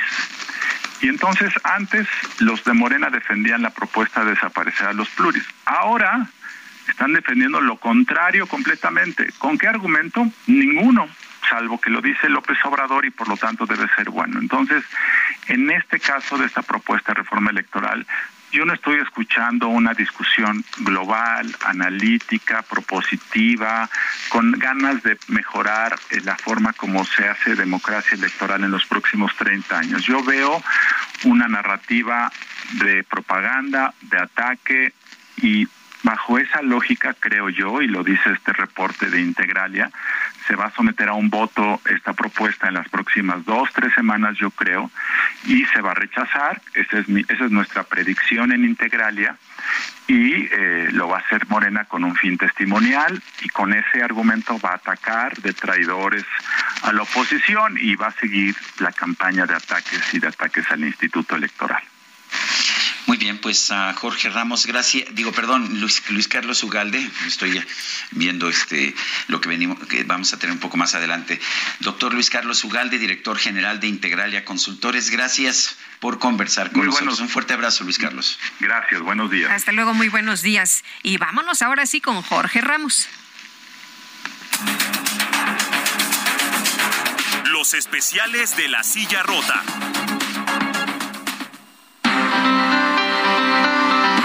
Ramos, periodista de La Silla Rota, ¿de qué nos invitas a leer? ¿Cuál es el tema que traes esta mañana? Buenos días.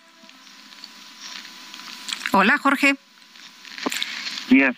Pues eh, fíjate que ustedes mismos en, el Heraldo Media Group, eh, en La Silla Rota, eh, continuamente damos cuenta de cómo pues la gente que trabaja, particularmente aquí en la Ciudad de México, pero que viene de las inmediaciones del Estado de México, de varios de los municipios conurbados, pues siempre están bajo el asedio y el acecho de la delincuencia, que los asaltan en los camiones, en fin, una situación muy complicada. Bueno, pues ahora en la Silla Rota traemos un reportaje que pues pone, los pelos de punta. Fíjate, Lupita, que eh, pues está eh, eh, poniendo muy intenso el, el problema de los llamados narcoimpuestos. Se trata de cobros que hace el crimen organizado, particularmente la familia michoacana en el sur del estado, el cártel Jalisco Nueva Generación en la zona oriente del Estado de México. Y bueno pues lo, resulta que a los transportistas que pues traen eh, pasaje la gente que va pues a comprar sus cosas a, o a trabajar les están cobrando fíjate Lupita de 500 y hasta mil pesos semanales e incluso les llegan a colocar calcomanías en sus vehículos como una forma de decir este ya pagó su derecho de transporte. Los invitamos, Luquita, a que lean este reportaje que realmente es muy preocupante. Sí, como no, una barbaridad. Hoy hemos visto cómo queman los camiones, ¿no? Cómo queman los transportes, los taxis cuando no pagan el derecho de piso. Así es. O, bueno, como dicen, la extorsión, ¿no? La extorsión, así es, y bueno, la, la situación que relatan, y mira, no, no, no es, eh, hablamos directamente con, con los choferes, con los que, con los que trabajan día a día en la calle, en las carreteras, y pues ahí están los testimonios, ojalá y los visiten en la silla rota para que pues veamos qué es lo que está pasando en esta zona del Estado de México. Muchas gracias, Jorge. Muy buenos días. Buenos días presidente de Brasil, Jair Bolsonaro, no ha salido todavía a decir nada después de los resultados de la elección, pero sus simpatizantes están bloqueando carreteras en 11 estados de Brasil, bloqueos de carreteras en 11 estados en protesta por el resultado electoral. Son las 8 con 54 minutos. Guadalupe Juárez y Sergio Sarmiento estamos en el Heraldo Radio. Vamos a una pausa y regresamos. Thank you.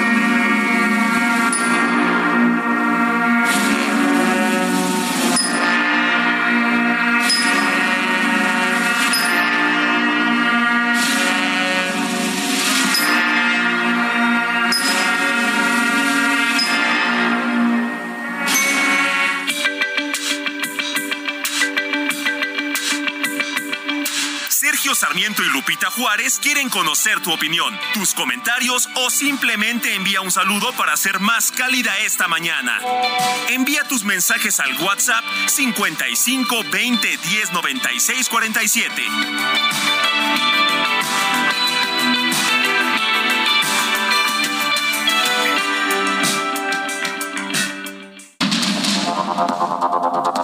Continuamos con Sergio Sarmiento y Lupita Juárez por el Heraldo Radio.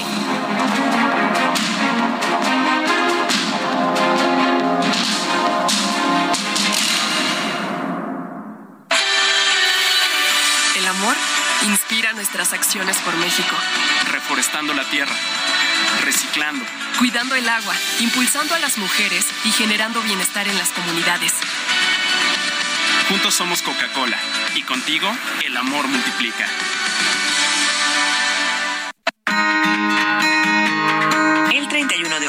Se celebra el Día Mundial de las Ciudades, una fecha proclamada por la Asamblea General de la ONU en el año 2014. Más de la mitad de la población mundial vive en ciudades. En los últimos años, la humanidad ha experimentado un crecimiento urbano considerable. Para el año 2030, se estima que unos 5 mil millones de personas vivan en ciudades. El Día Mundial se promovió con el objetivo de incentivar el desarrollo sostenible de las mismas y fomentar la cooperación entre países para planificar la urbanización. Ello maximiza la capacidad de las ciudades para generar empleo y riqueza y para fomentar la diversidad y la cohesión social entre diferentes clases, culturas, etnias y religiones. Las ciudades deben ser diseñadas para vivir juntos, crear oportunidades, permitir la conexión e interacción y facilitar la utilización sostenible de los recursos compartidos. Uno de los retos más importantes de las ciudades es resistir ante los desastres naturales que últimamente han afectado a tantos núcleos urbanos. Shanghái, en China, será la sede para la celebración del Día Mundial de las Ciudades 2022, bajo el lema Actuar localmente para ser globales.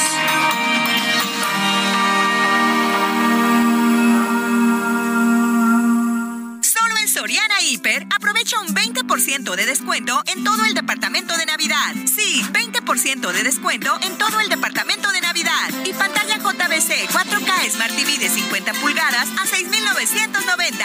Soriana, la de todos los mexicanos. A octubre 31, excepto Pinos. Aplica restricciones.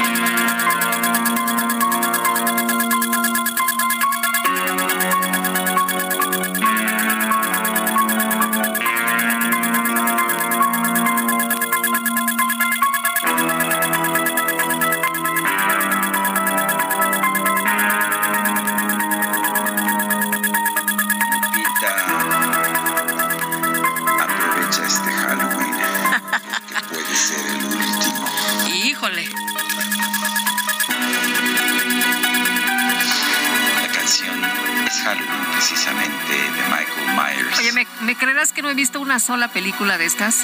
¿De las de Halloween? No. Pero aquí Carlita, ¿sabes que es qué? amante del cine de terror, ya se las aventó todas. Ujú. ¿Ah, sí? ¿Le gustan? Le gustan. Vino disfrazada, de hecho, de Michael Myers.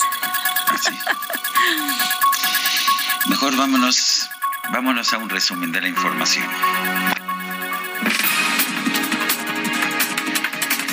En su conferencia de prensa de esta mañana, el presidente López Obrador reconoció que está muy feliz por el triunfo de Luis Ignacio Lula da Silva en las elecciones presidenciales de Brasil.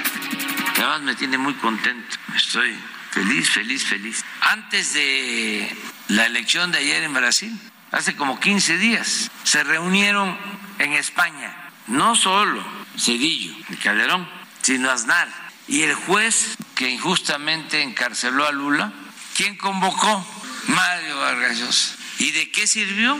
Porque es hablar de populismo en general, en abstracto, pero llevaba un mensaje. Se hace el encuentro en vísperas de las elecciones en Brasil. ¿Y qué pasó ayer en Brasil? Ganó Lula. Por otro lado, el presidente López Obrador destacó el trabajo de las autoridades electorales brasileñas. ¿Qué tal? Afirmó que estas son más eficaces que el Instituto Nacional Electoral. Ojalá y ahora que se está discutiendo lo de la reforma electoral, vaya una comisión de legisladores a Brasil, a ver cómo es el sistema. Sí, sí, voto electrónico, o sea, igual, porque funciona, hay que copiar lo bueno y estoy seguro que cuesta menos, que no es tanto gasto. Y como se está ahora discutiendo sobre la reforma electoral, ayudaría mucho un sistema así, seguro, imparcial, eficiente, rápido. Total de 25 personas resultaron lesionadas tras la caída de un juego mecánico en la expoferia de Teloloapan, en el estado de Guerrero. Las autoridades locales confirmaron que una persona se encuentra grave.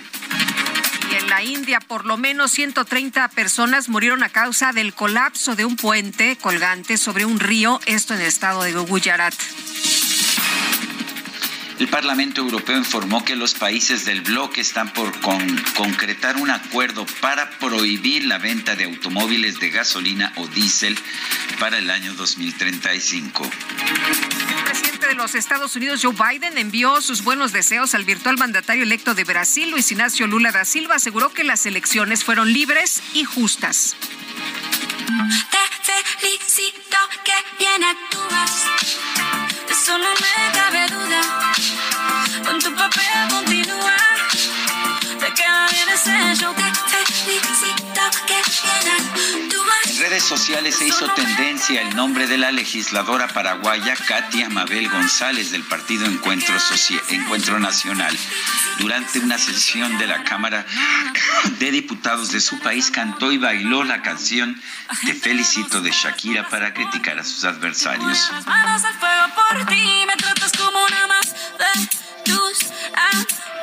Tu herida no me abrió la piel, pero los ojos, los rojos. De tanto lloré por ti y ahora resulta que los sé.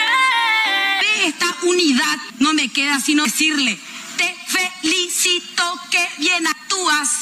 De eso no me cabe dudas. Con tu papel continúas. Le queda bien ese show de oposición y oficialismo al mismo tiempo. Hi, I'm Chucky. Wanna play? Todos flotan. El poder de Cristo te obliga.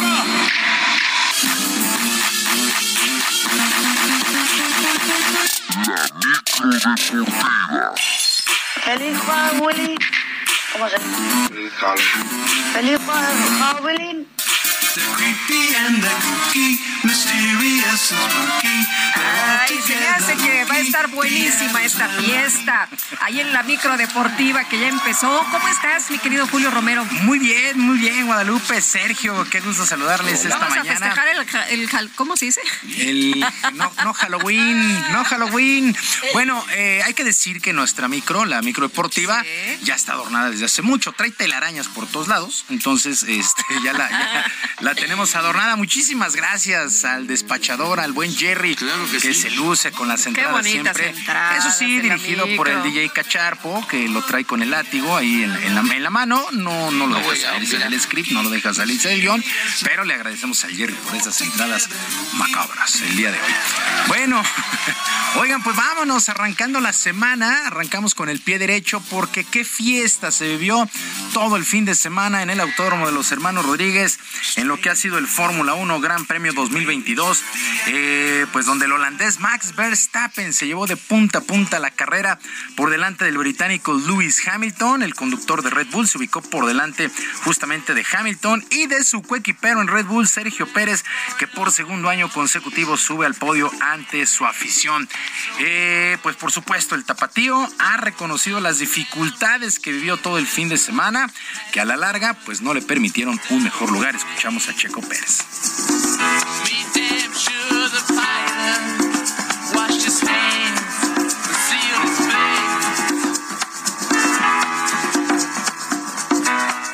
Había mucho más que pudiéramos hacer, creo que pagamos el precio de una mala calificación ayer. Pudimos remontar un lugar que fue crucial porque si no hubiera sido todo muy difícil en, en la carrera.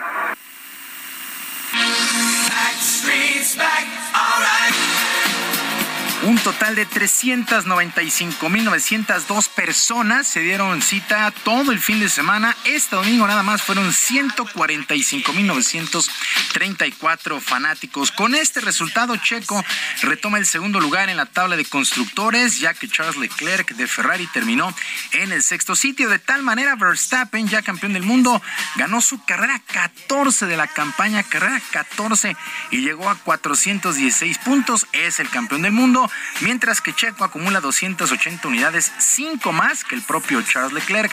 La próxima parada será el 13 de noviembre allá en Brasil, pero una verdadera, verdadera fiesta. Y varias, varias personalidades, bueno, muchísimas personalidades se dieron cita en el trazado capitalino para disfrutar de esta Fórmula 1 y apoyar a Checo. Una de ellas, Patricio Ward, este piloto regiomontano del serial Indy y quien podría llegar en un futuro a la Fórmula 1 con McLaren. Nos lo encontramos por ahí, platicamos con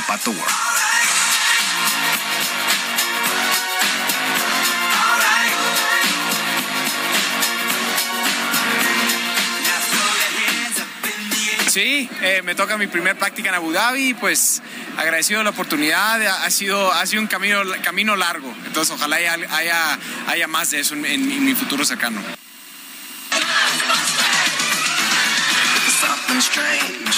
Dicen, dicen que podría ser el próximo mexicano en la Fórmula 1. Ojalá así lo sea. Por lo pronto esperemos que le vaya muy bien allá en sus pruebas. Pero qué, qué verdadera fiesta, qué espectáculo se vivió.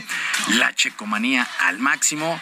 Eh, pues el metro colapsado prácticamente desde las nueve y media, diez de la mañana. Ya grande. Oye, pero es la mejor manera de llegar, la verdad. Es la única. No, porque si, no, si te vas en auto ya Déjame decirte que es la única. Las avenidas principales que llegan del centro o del sur hacia el autónomo, que son Río Churubusco o el circuito bicentenario y viaducto, colapsados ya, era imposible, era imposible llegar. Sí es la mejor manera, sí, hay que hacerlo con mucho tiempo. Y la verdad es que se vivió una verdadera fiesta, una verdadera fiesta. Y insisto, la checomanía está al máximo en nuestro país. Lo ha hecho bastante bien. Son cinco puntos de ventaja, no se ha definido absolutamente nada con el subcampeonato porque pues ya el título lo tiene Max Verstappen, que ayer dio un carrerón. Bueno, en fin, así las cosas con el Gran Premio de México, asegurado hasta el 2025 y el 15 de noviembre 15 de noviembre, el próximo 15 de noviembre, arranca la venta de boletos para el 2023. Así de exitosa. O sea que hay que ponernos la Fórmula 1. Hay que, ponerse, hay que ponerse truchas, como dicen por ahí. Bueno, en otras cosas, el Pachuca, ah, campeón del viene lo macabrón. Sí, viene exactamente. Lo macabrón en este espacio. Exactamente, lo espeluznante, lo de pelambres. Bueno, el Pachuca ayer le pegó 3-1 al Toluca, global de 8 por 2 y es el nuevo campeón del fútbol mexicano. Víctor Guzmán Nicolás Ibáñez y Gustavo Cabral de penalti marcaron el día de ayer para el conjunto del Pachuca. Víctor Guzmán, pues uno de los hombres importantes de esta campaña para Guillermo Almada, el técnico, pues ha reconocido que tenía una deuda pendiente con la directiva y la afición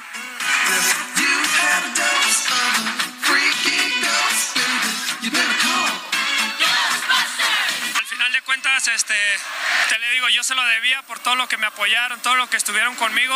Eh, esto se disfruta, señores. Es, momento de, de, estar con la familia, de disfrutarlo y pues bueno, digo, estoy muy contento por eso.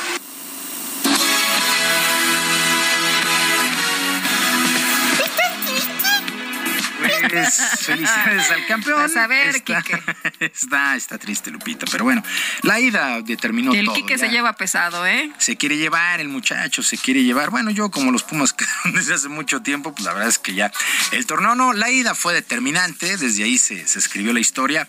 Y la verdad es que este conjunto del Pachuca, a pesar de que el América terminó en el primer lugar general, pienso que el Pachuca fue el equipo más regular de toda la campaña. Pero bueno, así las cosas. Felicidades, felicidades a los Tuzos del Pachuca. Bueno, semana 8 en el fútbol americano de la NFL, algunos resultados que llamaron la atención el día de ayer. Los Vaqueros de Dallas vencieron 49-29 a los Osos de Chicago. Los eh, Delfines de Miami 31-27 sobre los Leones de Detroit. Este resultado sí llamó la atención porque los Santos de Nueva Orleans 24 a 0 sobre los Raiders, que un equipo en la NFL se vaya en cero es en verdad muy raro. El único invicto, siete triunfos sin descalabro, las Águilas de Filadelfia que vencieron 35 a 13 a los acereros de Pittsburgh. Los 49 de San Francisco 31 a 14 sobre los carneros, mientras que los empacadores de Green Bay cayeron 27 a 17 ante los de Buffalo. Sí, está triste, está triste el Inge Adrián Alcalá. Y a lo mejor yo el día de mañana estoy igual, porque hoy por la noche los Browns de Cleveland, con récord de 2 y 5, estarán enfrentando a los bengalíes de Cincinnati, que tienen cuatro triunfos y tres descalabros en esta campaña, semana 8 ya, en el fútbol americano de la NFL. Y todo listo también para que hoy en la tarde, ojo, en la tarde a las 6, es a las 6 de la tarde, en el Citizens Bank Park, el equipo de, los Phillies de Filadelfia reciba a los Astros de Houston en el juego 3 de la Serie Mundial en el béisbol de las grandes ligas. El compromiso que es a ganar 4 de posibles 7 está empatado uno por bando. Lance McCullers Jr., pitcher anunciado por el equipo de, eh, de Houston, mientras que el veterano Noah Syndergaard estará abriendo por el equipo de Filadelfia. Está buenísima la Serie Mundial. Dos juegos impresionantes. El del viernes se fue a extra innings y el de el sábado, bueno, un poquito más de ventaja sobre los Astros de Houston. Así es que 1-1 la serie para esta noche. Repito, a las 6 tiempo en Centro México se reanuda la Serie Mundial.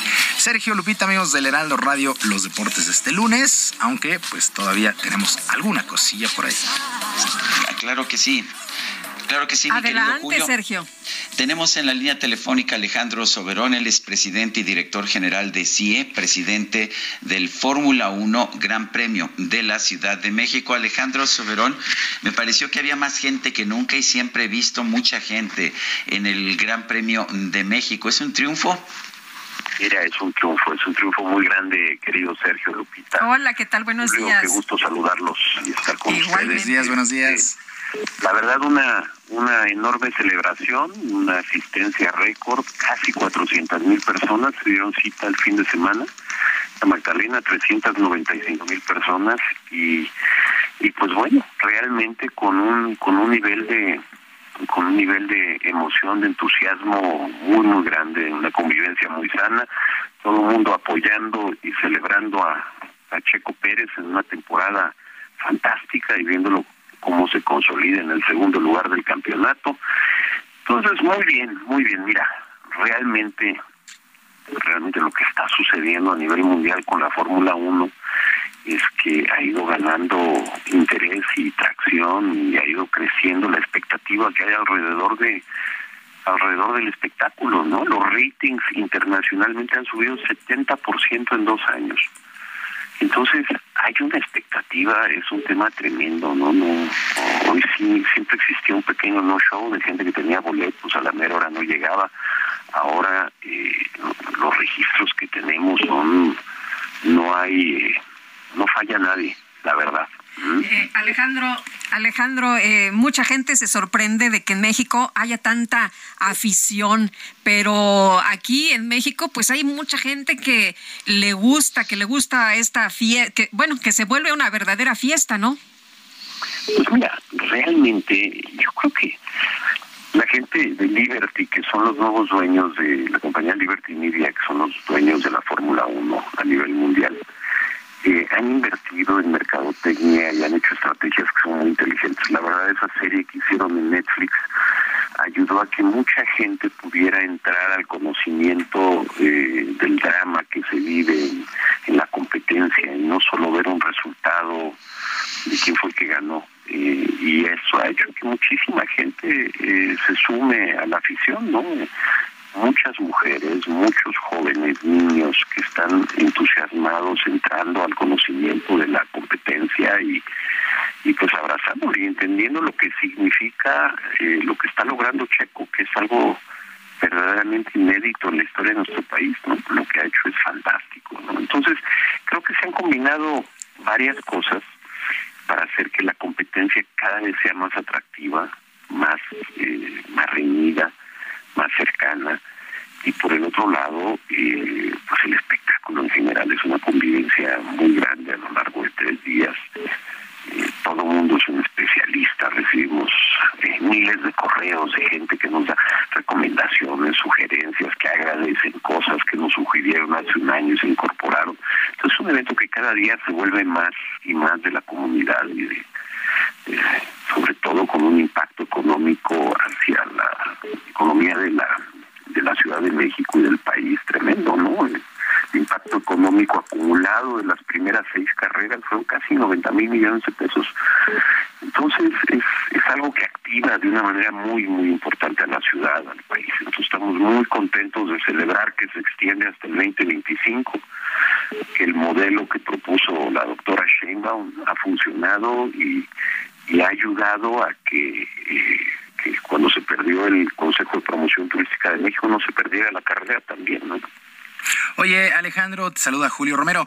Pilotos como Carlos Sainz, como Gasly, como Charles Leclerc, Lando Norris, Daniel Ricardo, entre otros, se, se quejaron de la cantidad de gente y el agobio que sufrieron en el paddock y pues pidieron una, pues un cierto respeto a su espacio y a su tiempo. ¿Crees que este haya sido el único negrito en el arroz? Y si es así, ¿cómo corregirlo?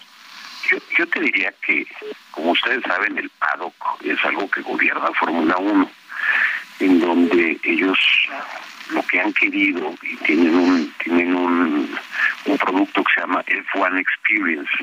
Lo que han hecho es quererle acercar un poco más el paddock a un grupo más amplio. Yo honestamente creo que se les pasó un poquito la mano el sábado y nosotros hicimos un señalamiento, no solo los pilotos, y el domingo lo corrigieron completamente, ¿no? El domingo ya no hubo ningún problema alrededor de eso, pero desde luego los pilotos tenían razón porque sentían una presión mayor de, de público en un espacio en el que tienen que estar más concentrados, están en la competencia. Pero bueno, no fue un tema no fue un tema mayor, fue algo que se corrigió muy rápidamente y desde luego pues Fórmula 1 que está tratando de incorporar a más y más aficionados a que se acerquen a las distintas posibles actividades, pues está regulándolo y midiéndolo. Tomaron nota y yo estoy seguro que no les volverá a pasar ni en esta ni en ninguna carrera, ¿no? Lo que pasa es que ahorita el nivel de checomanía que había y la, la emoción por estar cerca de él este era tan grande que pues quisieron ver cuáles eran los límites razonables y ya los conocieron, ¿no? Pues Alejandro Soberón, presidente y director general de CIE, presidente de Fórmula 1, Gran Premio de la Ciudad de México. Siempre es un placer conversar contigo y qué bueno que este haya, esta haya sido una gran fiesta. Así la viví, así la sentí y pues el trabajo que han hecho ustedes en sí ha sido realmente extraordinario. Fuerte abrazo, Alejandro. Un abrazo muy grande a ustedes y muchísimas gracias por abrirnos su espacio, como siempre, Sergio Lupita. Gracias. Gracias. Muchas gracias. Buenos días. Bueno, y vamos con Gerardo Galicia, está en las calles de la Ciudad de México. Adelante, Gerardo. Así es, Sergio Lupita, excelente mañana y estamos recorriendo justo el eje 3 Sur. Estamos encontrando bastantes dificultades, avance realmente complicado llegando a la avenida Congreso de la Unión. El motivo, la actividad comercial que tenemos en los alrededores del mercado de Jamaica es muy temprano, ya tenemos a muchísimas personas realizando compras de flor de temporada, también algunos adornos, incluso disfraces para el Día de Muertos. Así que habrá que tomar en cuenta para nuestros amigos que van a utilizar el eje 3 Sur, van a avanzar prácticamente a vuelta de rueda y una situación similar tenemos en la avenida Congreso de la Unión, así que habrá que tomarlo con mucha paciencia. Por lo pronto, el reporte seguimos muy pendientes. Muy bien, Gerardo Galicia, gracias. Hasta luego. Bueno, y mi querido Julio, muchas gracias. Nos, Sí, gracias nos despedimos. ¿no? Que dice que, que dejamos abierta la micro deportiva, que a ver si no, no se la la roban. cerramos. Este, no, porque trae corta corriente. Trae corta corriente Ah, ahí en eso la, siempre es en la- bueno. en la- en la- en la palanca. El único que se sabe la clave, pues es el propio Cacharpo, operador DJ No. Quique. Entonces, ni yo, ni yo me sé la Bueno, combinación. así es que a ver, si no la Cacharpo, la despida la- nadie. Despida la micro. Ay, no estaba preparado. Así, Ay, así, así nos las gastamos en la micro, ¿verdad? Sí, No, terrorífico. Y se ve luego, luego el presupuesto. ah, limitado, pero con mucho talento. la creatividad. Muy bien, gracias. Y bueno, nos vamos a otros, a otros temas. Fíjense que los altos precios de los alimentos y los productos que se colocan en la ofrenda del Día de Muertos, pues han hecho que el costo se eleve entre el 20 y el 35% respecto al 2021. Y bueno, esto dicen que podría afectar a pues quienes ponen el, el altar y que se haga más modesto. Eh, Sergio, si ponías ahí a lo mejor pues un molito, a lo mejor ya no le pones pollo, ¿no? A lo mejor nada más el mole sin pollo. Pues sí. Pero bueno, pues ahí está, ahí está. Este año dicen que pues eh, tenemos que ajustarnos todos un poquito y que el altar no se va a salvar. Pues ahí está. Y nosotros vamos a una pausa.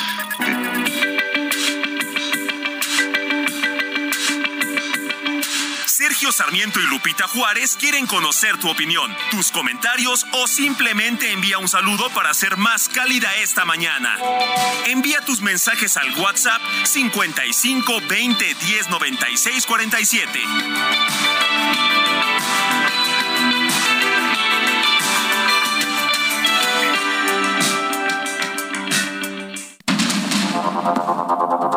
Continuamos con Sergio Sarmiento y Lupita Juárez por el Heraldo Radio.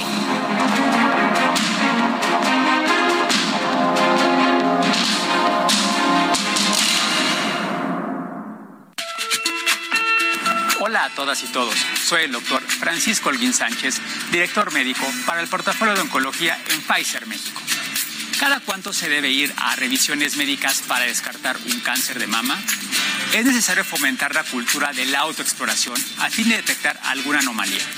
El médico especialista guiará para saber cómo hacerlo de manera correcta y solicitará los estudios correspondientes. Las mujeres mayores de 25 años deberán comenzar a realizarla mínimo una vez al mes y visitar al especialista para hacer estudios una vez al año. Hazlo bien, mano al pecho.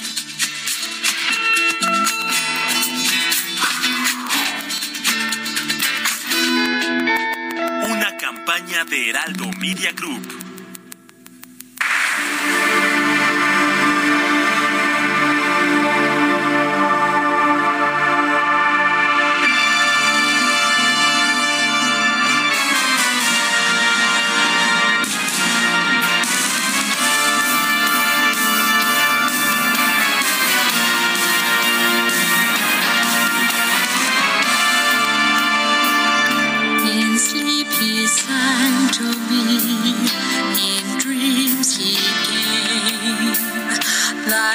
Voice which calls to me and speaks my name.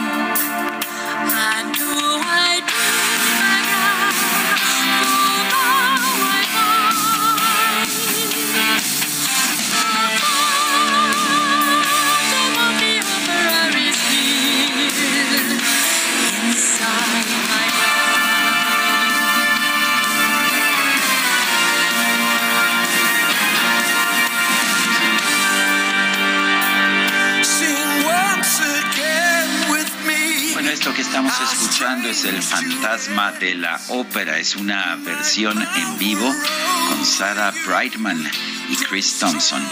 Fantasma de la ópera. Pues ahora sí que te puedo decir, Guadalupe, una de las obras clásicas de- del teatro de terror. Ahí está, me, me gusta mucho, mi querido Sergio. Yo iba a entrar junto con Sara Brightman, pero aquí el DJ Kike no me abrió el micrófono a tiempo Ah, ya sabes, errores de, de la producción. Así es.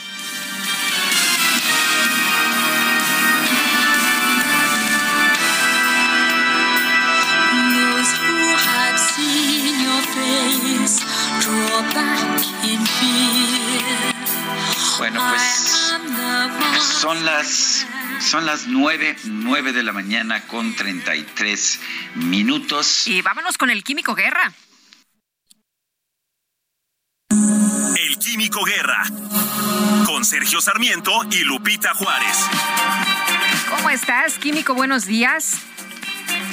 Sergio Lupita, poca gente sabe que la Fórmula 1 de México es la que presenta mayor exigencia a los motores porque es la más alta de todas, a 2.200 metros de altura sobre el nivel del mar. Resulta que con cada 100 metros que se eh, va avanzando, digamos que va uno subiendo del nivel del mar hacia arriba, se pierde un por ciento de la potencia del motor por la menor cantidad de oxígeno. Pues esta Fórmula 1 de México, fíjense que ya está haciendo un ajuste en ese sentido, porque el combustible que quemaron el día de ayer y ayer en las pruebas también contenía 10% de etanol y 90% de combustible fósil, lo cual le da precisamente esta capacidad de tener una mayor oxigenación a los motores, lo cual es muy importante y demuestra la bondad precisamente de estas mezclas de etanol con gasolina, cosa que en México deberíamos de estar haciendo, eh, pues de, como he comentado tantas veces, mejorar, ¿verdad?, la calidad de las emisiones, no estar tan cercano siempre a las contingencias ambientales. En la Ciudad de México estamos constantemente con esta espada de Damocles sobre nuestras cabezas, proteger la salud de la población, eh, apoyar a los cañeros, al campo, ¿verdad?, creando cerca de 800 mil empleos.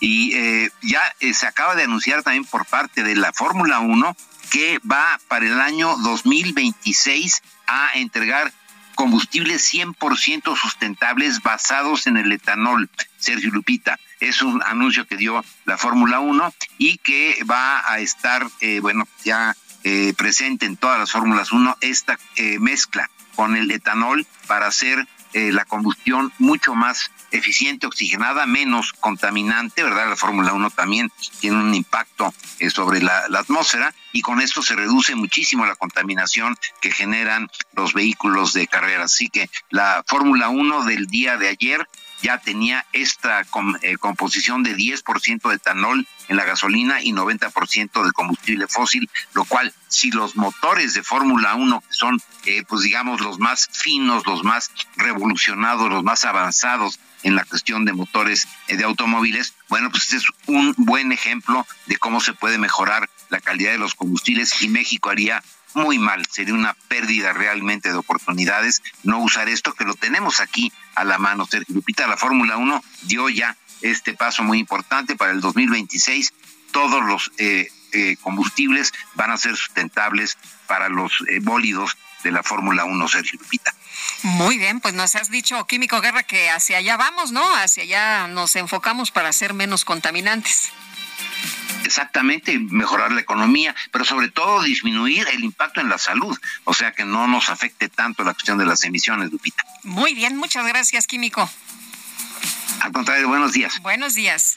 Son las nueve de la mañana con treinta y siete minutos. La Confederación de Cámaras Nacionales de Comercios, Servicios y Turismo, la Concanaco, estimó que debido, perdón, adelante Lupita. Pues sí, eh, dicen que debido a los diversos eventos como el Día de Muertos y el Gran Premio de la Ciudad de México, se tendrá, y estas son muy buenas noticias, se tendrá una derrama de más de 20 mil millones de pesos. Héctor Tejada es presidente de la Concanaco Servitur a quien saludamos con mucho gusto esta mañana. Héctor, ¿qué tal? Muy buenos días. ¿Cómo estás, Lupita? Qué gusto saludarte. Hola, Héctor, ¿cómo estás? Cuéntanos. Cuéntanos de esta derrama que se está que se está previendo, que se ha que se ha registrado hasta ahora. Sí, bueno, los festejos del Día de Muertos ya empezaron, ya empezaron las, ventas, los desfiles, eh, todo lo que se hace en las diferentes comunidades de nuestro país, casi todas las comunidades celebran este día y nosotros esperamos una derrama económica de 20 mil millones de pesos. Eh, las personas están, estamos ya los más, preparados para eh, todo este tipo de, de, festividades ya con semáforo verde en todo nuestro país. Eh, los comercios ya están recuperados, ya están listos, los hoteles, los restaurantes para recibir el turismo que pueda generar este tipo de eventos. Héctor, nos gusta mucho celebrar estas eh, fiestas. Eh, ¿Crees que ahora está como más, hay, hay mucho más ánimo después de, lo que tuvimos, que estuvimos encerrados y la gente está como más, em, eh, como, como más contenta de salir y de celebrar y de estar juntos? Yo creo que sí, yo creo que sí. Fíjate que, que, que las personas estamos retomando mucho las actividades, pero con mayor madurez eh, con mayor eh, eh, pues con mayor ánimo antes las cosas nos hacían normales. Ahora disfrutamos cada vez más tratamos de aprovechar cada vez más los momentos precisamente por lo que se vivió. Por eso esto con todo lo que perjudicó a las empresas la pandemia sobre todo el sector turismo hoy se está recuperando. Hoy hoy tenemos personas que quieren salir personas que quieren convivir con la familia salir a disfrutar lo que tenemos en nuestro país nosotros desde la Concanaco Servitur también impulsamos este día, día de Muertos porque es tradición mexicana, es un evento de México que yo creo que cada día se está fortaleciendo más. ¿Cómo se, eh, Héctor, ¿cómo se calcula la derrama económica que va que se va a recibir? Fíjate que nosotros eh, la calculamos por medio de las cámaras de comercio que nos, nos van diciendo eh, cómo son sus, cómo son, qué es lo que esperan, cómo está su economía, qué es lo que esperan. Nosotros recabamos la información de las cámaras de comercio, de las 267 cámaras de comercio, que, perdón, de las 257 cámaras de comercio que representamos en todo el país, junto con sus delegaciones. Como tú sabes, nosotros tenemos presencia en 900 ciudades de nuestro país. No quiero decir que las más importantes, porque todas son importantes, pero sí las que tienen mayor cantidad de población. Muy bien, pues Héctor, muchas gracias por conversar con nosotros esta mañana. Muy buenos días. Buenos días y muchísimas gracias por el espacio. Ahorita en la Ciudad de México hubo un gran evento que, que fue el Gran Premio de México. Vamos a esperar los reportes de la, de la derrama económica, pero se espera superar los 14 mil millones de pesos del año pasado. Muy bien, pues eh, muy, muy importante, ¿no? Que nos recuperemos en todas las áreas, Héctor. Así es, ya, ya, ya estamos, estamos recuperándonos, estamos listos para generar economía. Los empresarios estamos poniendo todo el esfuerzo y estamos teniendo toda la colaboración de, de las personas que trabajan con nosotros y también la aceptación del turismo en nuestro país. Esto es importantísimo, no solamente en nuestro país, sino en el extranjero.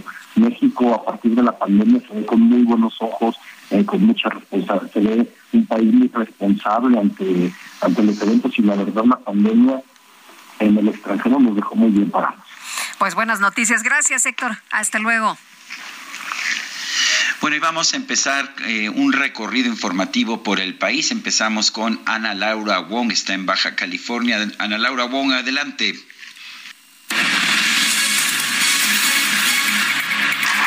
Tras la decisión de los diputados del Congreso del Estado a propuesta de la gobernadora del Estado de aumentar las tarifas de nómina y del agua, colectivos estatales se manifestaron este domingo en contra en la ciudad de Tijuana. Además, los abogados de Baja California realizarán un amparo colectivo en el que quedará de manifiesto que esta acción rompe con el principio de acceso al derecho humano del agua, tal y como lo marca la Constitución. El presidente del Consejo de Organizaciones Ciudadanas Independientes Carlos Atilano, señaló que la iniciativa afectará a la mayoría de la población y no solo al 28%, como lo dice la autoridad. Esta es la información desde Baja California. Es un gusto saludarlos, Sergio y Lupita. Les platico que como una forma de reparar el despojo histórico que ha sufrido la etnia yaqui de Sonora, el sábado el presidente Andrés Manuel López Obrador les regresó más de 29 mil hectáreas de tierra a la tribu para que dispongan de ellas como mejor les parezca. Fue en un evento protocolario realizado en el pueblo de Belém, donde el presidente dijo que con esta acción se empieza a consolidar el plan de justicia para el pueblo yaqui, donde se logra restituir restituirle la dignidad de esta etnia históricamente dañada por los gobiernos. Para restituir estos terrenos se compraron 11 predios a 6 propietarios por 420 millones de pesos, dando un total de 29.420 hectáreas, con lo cual ya se ha regresado a la tribu yaqui un total de 32.482 hectáreas. Ante esto, el gobernador tradicional de Belém informó que recuperar este territorio sagrado representa un logro a más de 100 años de lucha que han tenido ellos. Hasta la información, muy buenos días.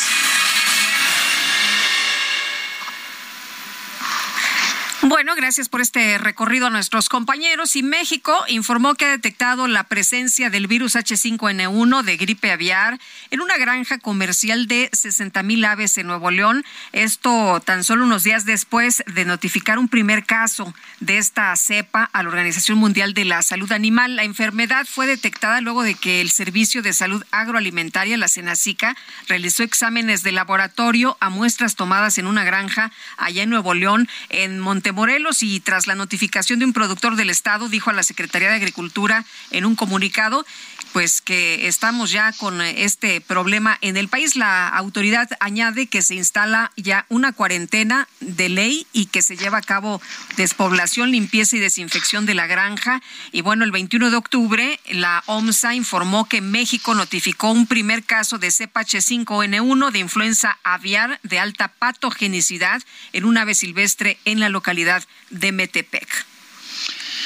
Bueno, en otros temas, cuando menos dos personas quedaron fallecidas y una lesionada. Este es el saldo de una emboscada en contra de indígenas zapotecas del distrito de Ixtlán de Juárez en la Sierra Norte de Oaxaca. Los hechos se registraron ayer, domingo 30 de octubre, cuando un grupo de habitantes de San Miguel Tiltepec se trasladaban a la compra de alimentos en la comunidad cercana de Santa María Josa. Según el agente municipal Álvaro Hernández Montaño, fueron pobladores de Santa María la Luz con quienes mantienen un conflicto agrario añejo y presuntamente personal de la Comisión Federal de Electricidad, quienes, quienes dispararon, esto es lo que dice el agente municipal Álvaro Hernández Montaño. Los de la luz dispararon sobre los de Tiltepec, matando a dos ciudadanos de nuestra comunidad con armas de fuego, cuyos nombres son Óscar Maldonado Hernández y Raimundo Montaño Montaño. Asimismo, hirieron de gravedad con un tiro en la espalda al ciudadano Alfredo Montaño Hernández, es lo que dice el agente municipal en un comunicado de prensa. Hernández Montaño lamentó que pese a dar aviso a las autoridades, estas arribaron por la tarde-noche, donde se registraron los hechos de violencia y solo para el levantamiento de cadáveres. Y vámonos, vámonos a las calles con Javier Ruiz. Javier, ¿qué nos tienes esta mañana? Muy buenos días. Hola Lupita, Sergio, ¿qué tal? Excelente mañana. Ya algunos problemas viales, principalmente para quien transita sobre el paseo de la Reforma, una vez que se deja atrás la zona del eje 1 norte, la zona del eje, la zona del eje 2, y esto en dirección hacia la avenida Juárez, o bien para continuar al entronque con la avenida de los insurgentes.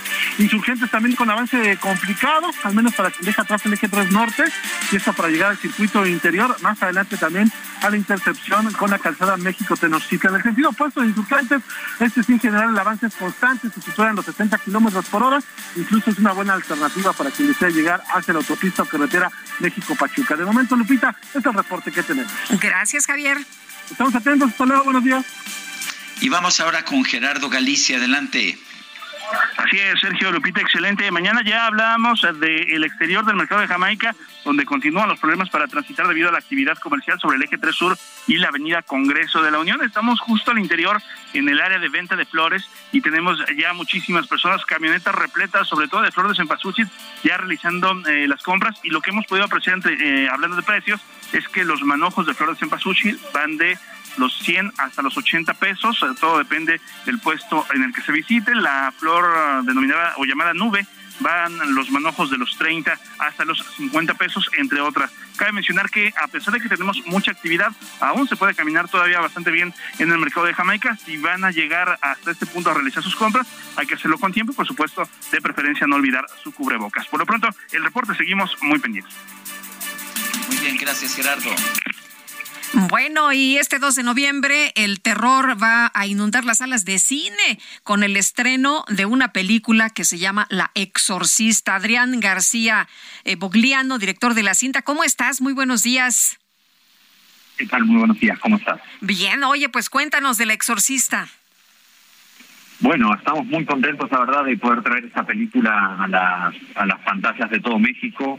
El Exorcista es una película que se inscribe, bueno, dentro del, del terror, eh, del género de terror y del género de exorcismo, ¿no? Específicamente, que es un género que, bueno, ya ha sido bastante transitado en nuestro país, pero que, eh, nada, tenemos una película que realmente estamos muy contentos porque le encuentra un giro, le encuentra una, una vuelta este, a, esta, a esta temática, sobre todo empezando por el tema de, de su protagonista, eh, que, bueno, que, que decidimos para esta película la idea de que fuera una mujer, eh, que es algo, digamos, que es eh, atípico, que es inusual, obviamente porque las, las, mujeres se supone que no pueden practicar exorcismos, ¿no? Dentro de lo que rige la, la Iglesia Católica, entonces, bueno, ahí ahí encontramos una, una idea como que nos pareció bastante interesante para esta nueva aproximación. Adrián, eh, hay toda una tradición de cine de terror mexicano. Tengo entendido que hay un guiño a este cine de, terror mexicano. Cuéntanos. Totalmente, es que el cine de terror mexicano, bueno, tiene, eh, digamos, yo vivo aquí en México ya hace unos cuantos años, ¿no? Vengo de Argentina y realmente en Latinoamérica no hay ningún otro país que tenga una tradición de este género como la tiene México. Eh, y entonces queríamos en esta película, aunque bueno, la idea era buscarle una vuelta nueva, digamos, a, un género ya transitado, pero era también eh, haciendo un guiño, haciendo un homenaje eh, y entendiendo, digamos, que bueno, ya se ha producido mucho terror aquí en México y no no olvidándonos de eso. Entonces tenemos ahí la participación de varias varios actores que son míticos dentro de ese género eh, Norma Lazareno a la cabeza, que bueno, es muy recordada para los fans del género por su por su aparición en Hacer Viento tiene miedo, en la versión original, eh, pero también bueno Tina Romero, de Alucarda, este, Salvador Sánchez, toda una serie de, personajes realmente muy interesantes, míticos, que han transitado la historia del, cine de terror mexicano. Adrián, entonces, ¿cuándo vamos a ver este, este 2 de, noviembre? ¿Es cuando se lanza la película? Sí, y la verdad es una apuesta muy fuerte que ha hecho Disney, que ha hecho BTS, la, productora mexicana que está detrás de esta producción, eh, para hacer una película realmente con unos valores de producción muy grandes, una película que realmente la van a disfrutar muchísimo en pantalla grande porque tiene realmente creo que un nivel de, efectos, un nivel visual, este que no es el que no es el más habitual este en, en el cine mexicano, así que realmente estamos muy contentos y esperamos que nos acompañen. Muy bien. Pues Adrián, muchas gracias por platicar con nosotros esta mañana. Muy buenos días. Muchísimas gracias, muy buenos días. Hasta luego. Bueno, siempre un buen cine de terror. A mí me gusta, parece que a Carlita también, ¿verdad? Sí, cómo no. Y Oye, yo, no, ¿verdad? Pues yo, has dicho que no eres. Fíjate que he visto muy buenas películas. Esta que mencionaba Adrián, de Hasta el viento tiene miedo, en la versión, la primera versión con Norma Lazareno es espléndida. Si no la han visto, échensela porque les va a gustar muchísimo. Bueno, y vamos, vamos mientras tanto a un resumen de la información más importante, la que se ha generado esta misma mañana.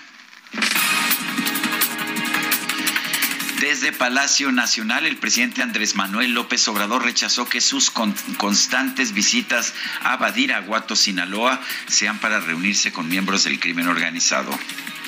Ya como andamos aclarando cosas, también hay una campaña en las redes de que voy a Sinaloa, a Badiraguato, a reunirme con miembros del cartel de Sinaloa. Pues no, voy a Sinaloa porque es un estado de gente buena, de gente trabajadora, que no debe de estigmatizarse para los que no tienen información. Sinaloa es el granero del país.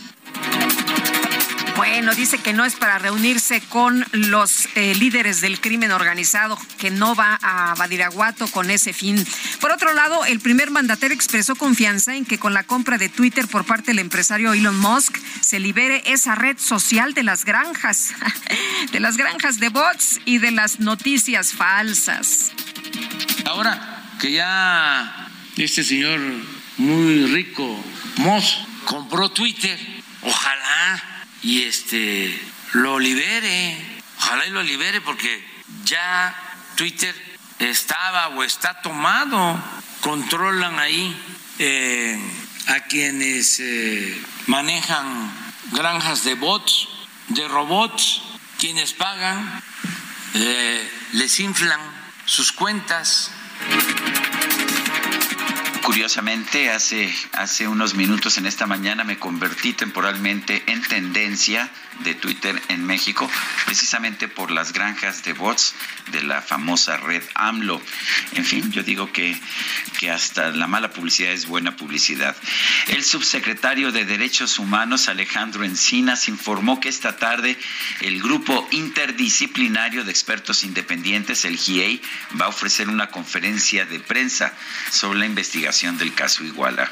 Y en este espacio, Bruno Figueroa, el embajador de México en Corea del Sur, confirmó que las dos estudiantes mexicanas que resultaron heridas durante la estampida registrada en la ciudad de Seúl ya se encuentran fuera de peligro.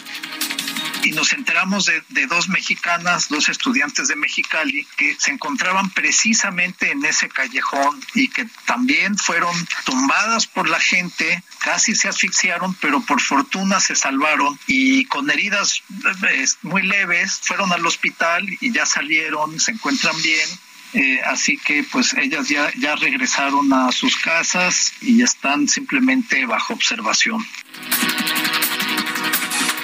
El gobierno de Rusia informó que este lunes golpeó infraestructuras energéticas de Ucrania con ataques de alta precisión.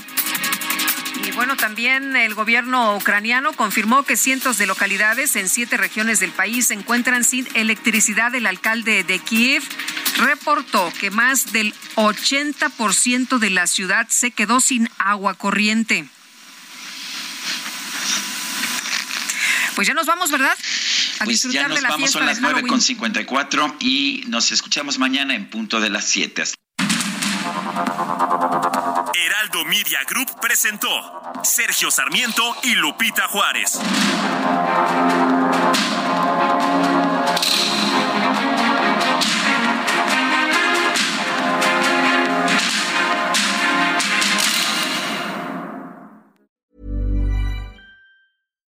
When you make decisions for your company, you look for the no-brainers. And if you have a lot of mailing to do, stamps.com is the ultimate no-brainer. It streamlines your processes to make your business more efficient, which makes you less busy. Mail checks, invoices, legal documents, and everything you need to keep your business running with Stamps.com. Seamlessly connect with every major marketplace and shopping cart. Schedule package pickups and see your cheapest and fastest shipping options from different carriers, with rates up to 89% off USPS and UPS rates. And with the Stamps.com mobile app, you can take care of mailing and shipping wherever you are. Make the same no-brainer decision as over 1 million other businesses with stamps.com. Sign up with code program for a 4-week trial plus free postage and a free digital scale. No long-term commitments or contracts. That's stamps.com. Code program.